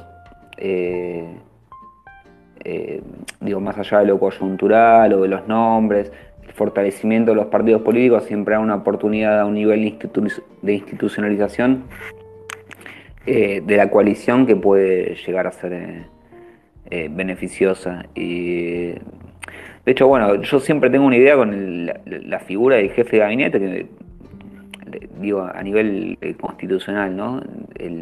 la figura del jefe de gabinete me parece que es una gran herramienta para, para una coalición de partidos. Y no sé, me parece que está desaprovechado. Quizás soy muy, muy optimista, eh, pero yo tiendo a pensar que el, fortalecimiento de los partidos políticos eh, suele redundar en una mejora de, la democracia o de, la coalición, este, de la coalición de gobierno en este sentido. Eh, pero bueno, seguramente sea una ingenuidad mía y seguramente no salga así. Sí, no sé, yo no confío tanto ni en los partidos, ni... Eh, fíjate la paradoja que Argentina es un país eh, que se mata por la cuestión legislativa, tiene una pasión legislativa. ¿no? Nos la ley del aborto, la ley de ahora del etiquetado frontal, la ley de las vacunas, la ley de esto, en un país donde no se cumple ninguna ley donde no se puede aplicar ninguna ley razonablemente, acá la discusión es todo el tiempo sobre las leyes. Yo creo que la formalidad nos lleva a un, plano del debate del relato, de las disputas generales. El problema que va a tener la coalición de gobierno no es el jefe de gabinete, es el tema de la gestión del Estado, es el tema de la calidad de la gestión pública, es el tema de la pobreza. Y, vos fíjate, siempre cuento esta historia de cómo fue el, la crítica que tuvo Cambiemos cuando llegó y encontró que había 25, no sé cuánto, 20 millones de subsidios de discapacitados. ¿No? ¿Y, por qué eh, no les dieron de baja? Porque hay un imaginario de que vos que llega el funcionario, se sienta en el escritorio, prende la computadora, está la carpeta lista de pensiones de discapacitados, la abre, cada pensión tiene su explicación y él puede decidir. Eso no, eso no existe cuando cambia el partido, llega el, llega el gestor y no tiene nada en la computadora. Y no sabe cuántos subsidios tiene. Y para detectar los 20 millones tendría que contratar, no sé, 500.000 personas que vayan a todo el país a ver cuántas hay. ¿Entendés? Entonces no es posible decir, vos no tenés un, no tenés un Estado. Entonces lo, que termina haciendo, ¿qué hizo Cambiemos? Bueno, al azar tomó un criterio y justo tuvo una mala suerte que le sacó la beca a un atleta paralímpico, se armó un quilombo terrible, tuvo que ir para atrás. no tenés un Estado, vos no tenés un Estado, y además ahora no tenés, no tenés una estructura jerárquica del Estado realmente capaz, y los, y los núcleos de gestión eh, estatal capaz son muy reducidos, bastante cruzados por el sindicalismo, por el peronismo, por el clientelismo de los partidos. Eh, tenés un problema muy importante. Vos podés votar todas las leyes que quieras, pero no podés implementarlas cuando esa implementación requiere una logística fina. Entonces, me parece que, lo que tiene que pensar la coalición es en eso, en, qué hacer con el Estado argentino, ¿no? No se arregla privatizando, no, no lo puedes quemar, no lo puedes cambiar por otro modelo, no puedes pedirle prestado Estado a alguien. Tenés ese Estado y tenés que hacer algo con ese Estado, y yo creo que eso es lo que eh, el problema de fondo que, que hay que resolver, ¿no?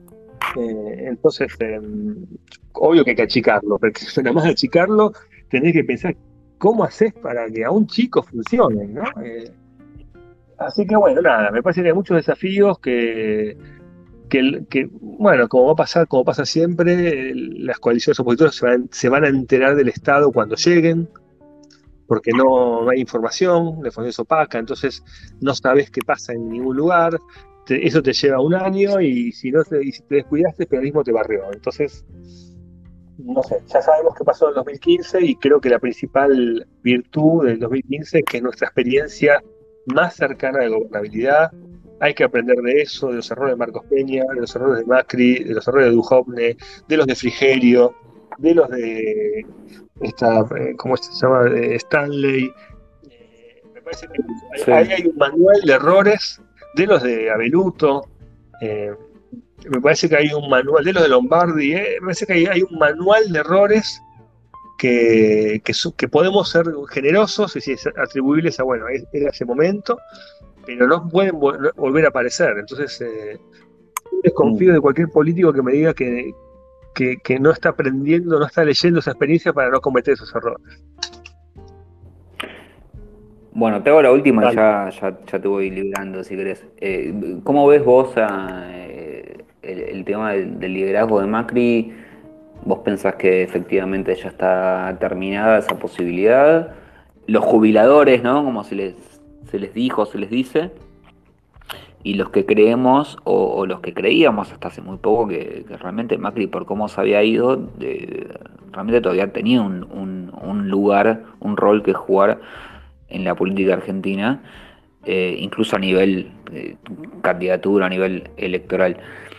Eh, no estoy tan seguro de que el, el, rol que adoptó Macri este último tiempo, ¿no?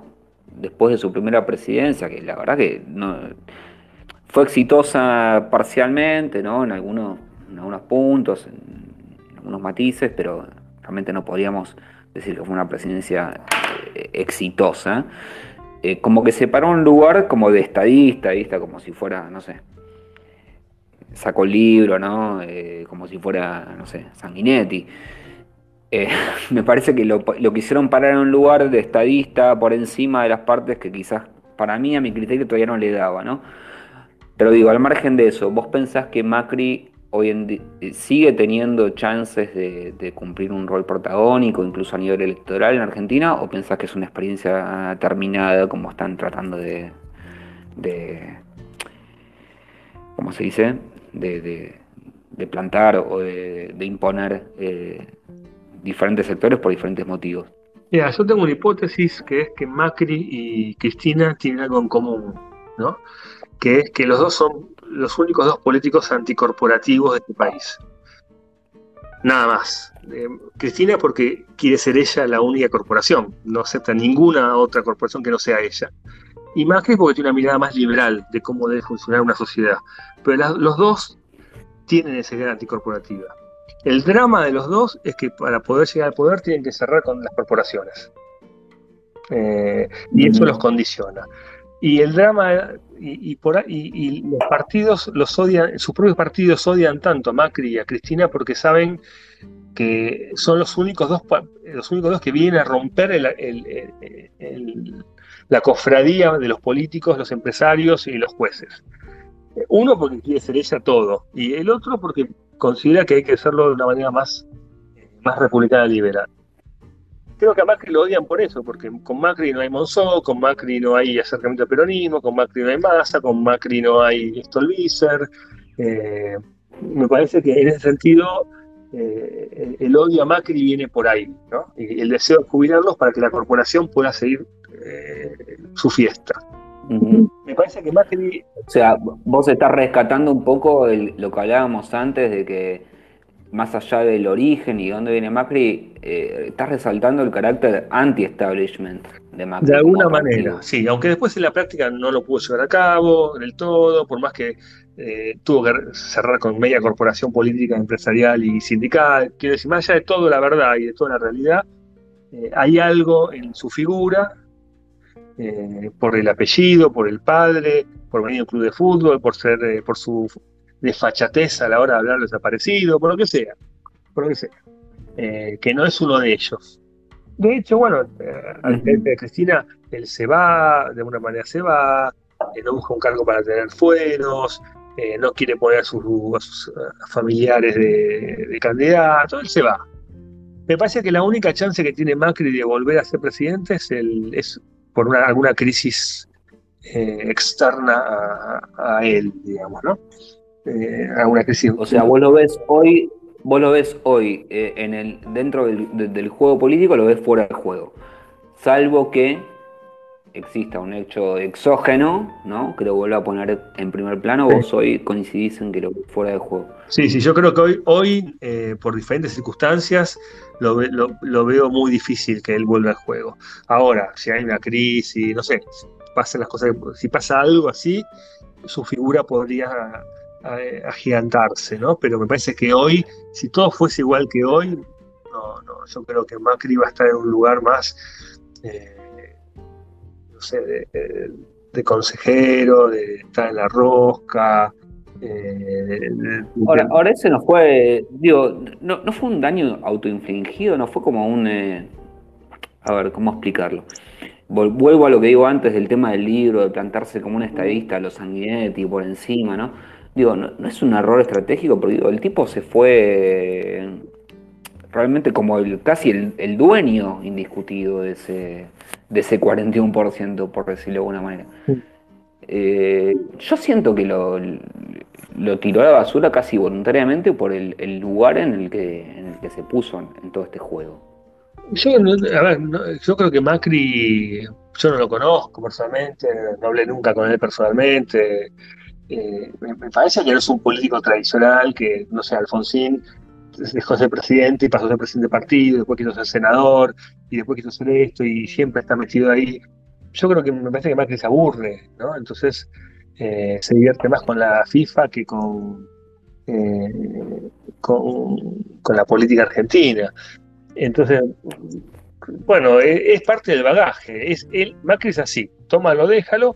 Me parece que el costo que paga también es porque hubo un discurso dominante del peronismo que ganó, porque él y, Marcos no quisieron dar la batalla cultural como se debía dar desde el primer momento, entonces también ahora son víctimas de esa capacidad de, relato que se los comió a ellos.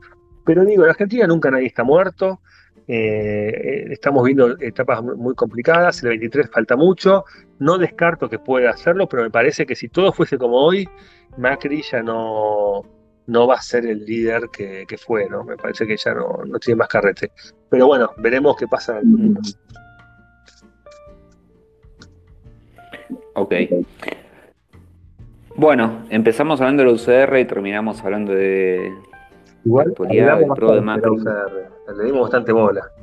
Bueno, te agradezco la invitación, viejo.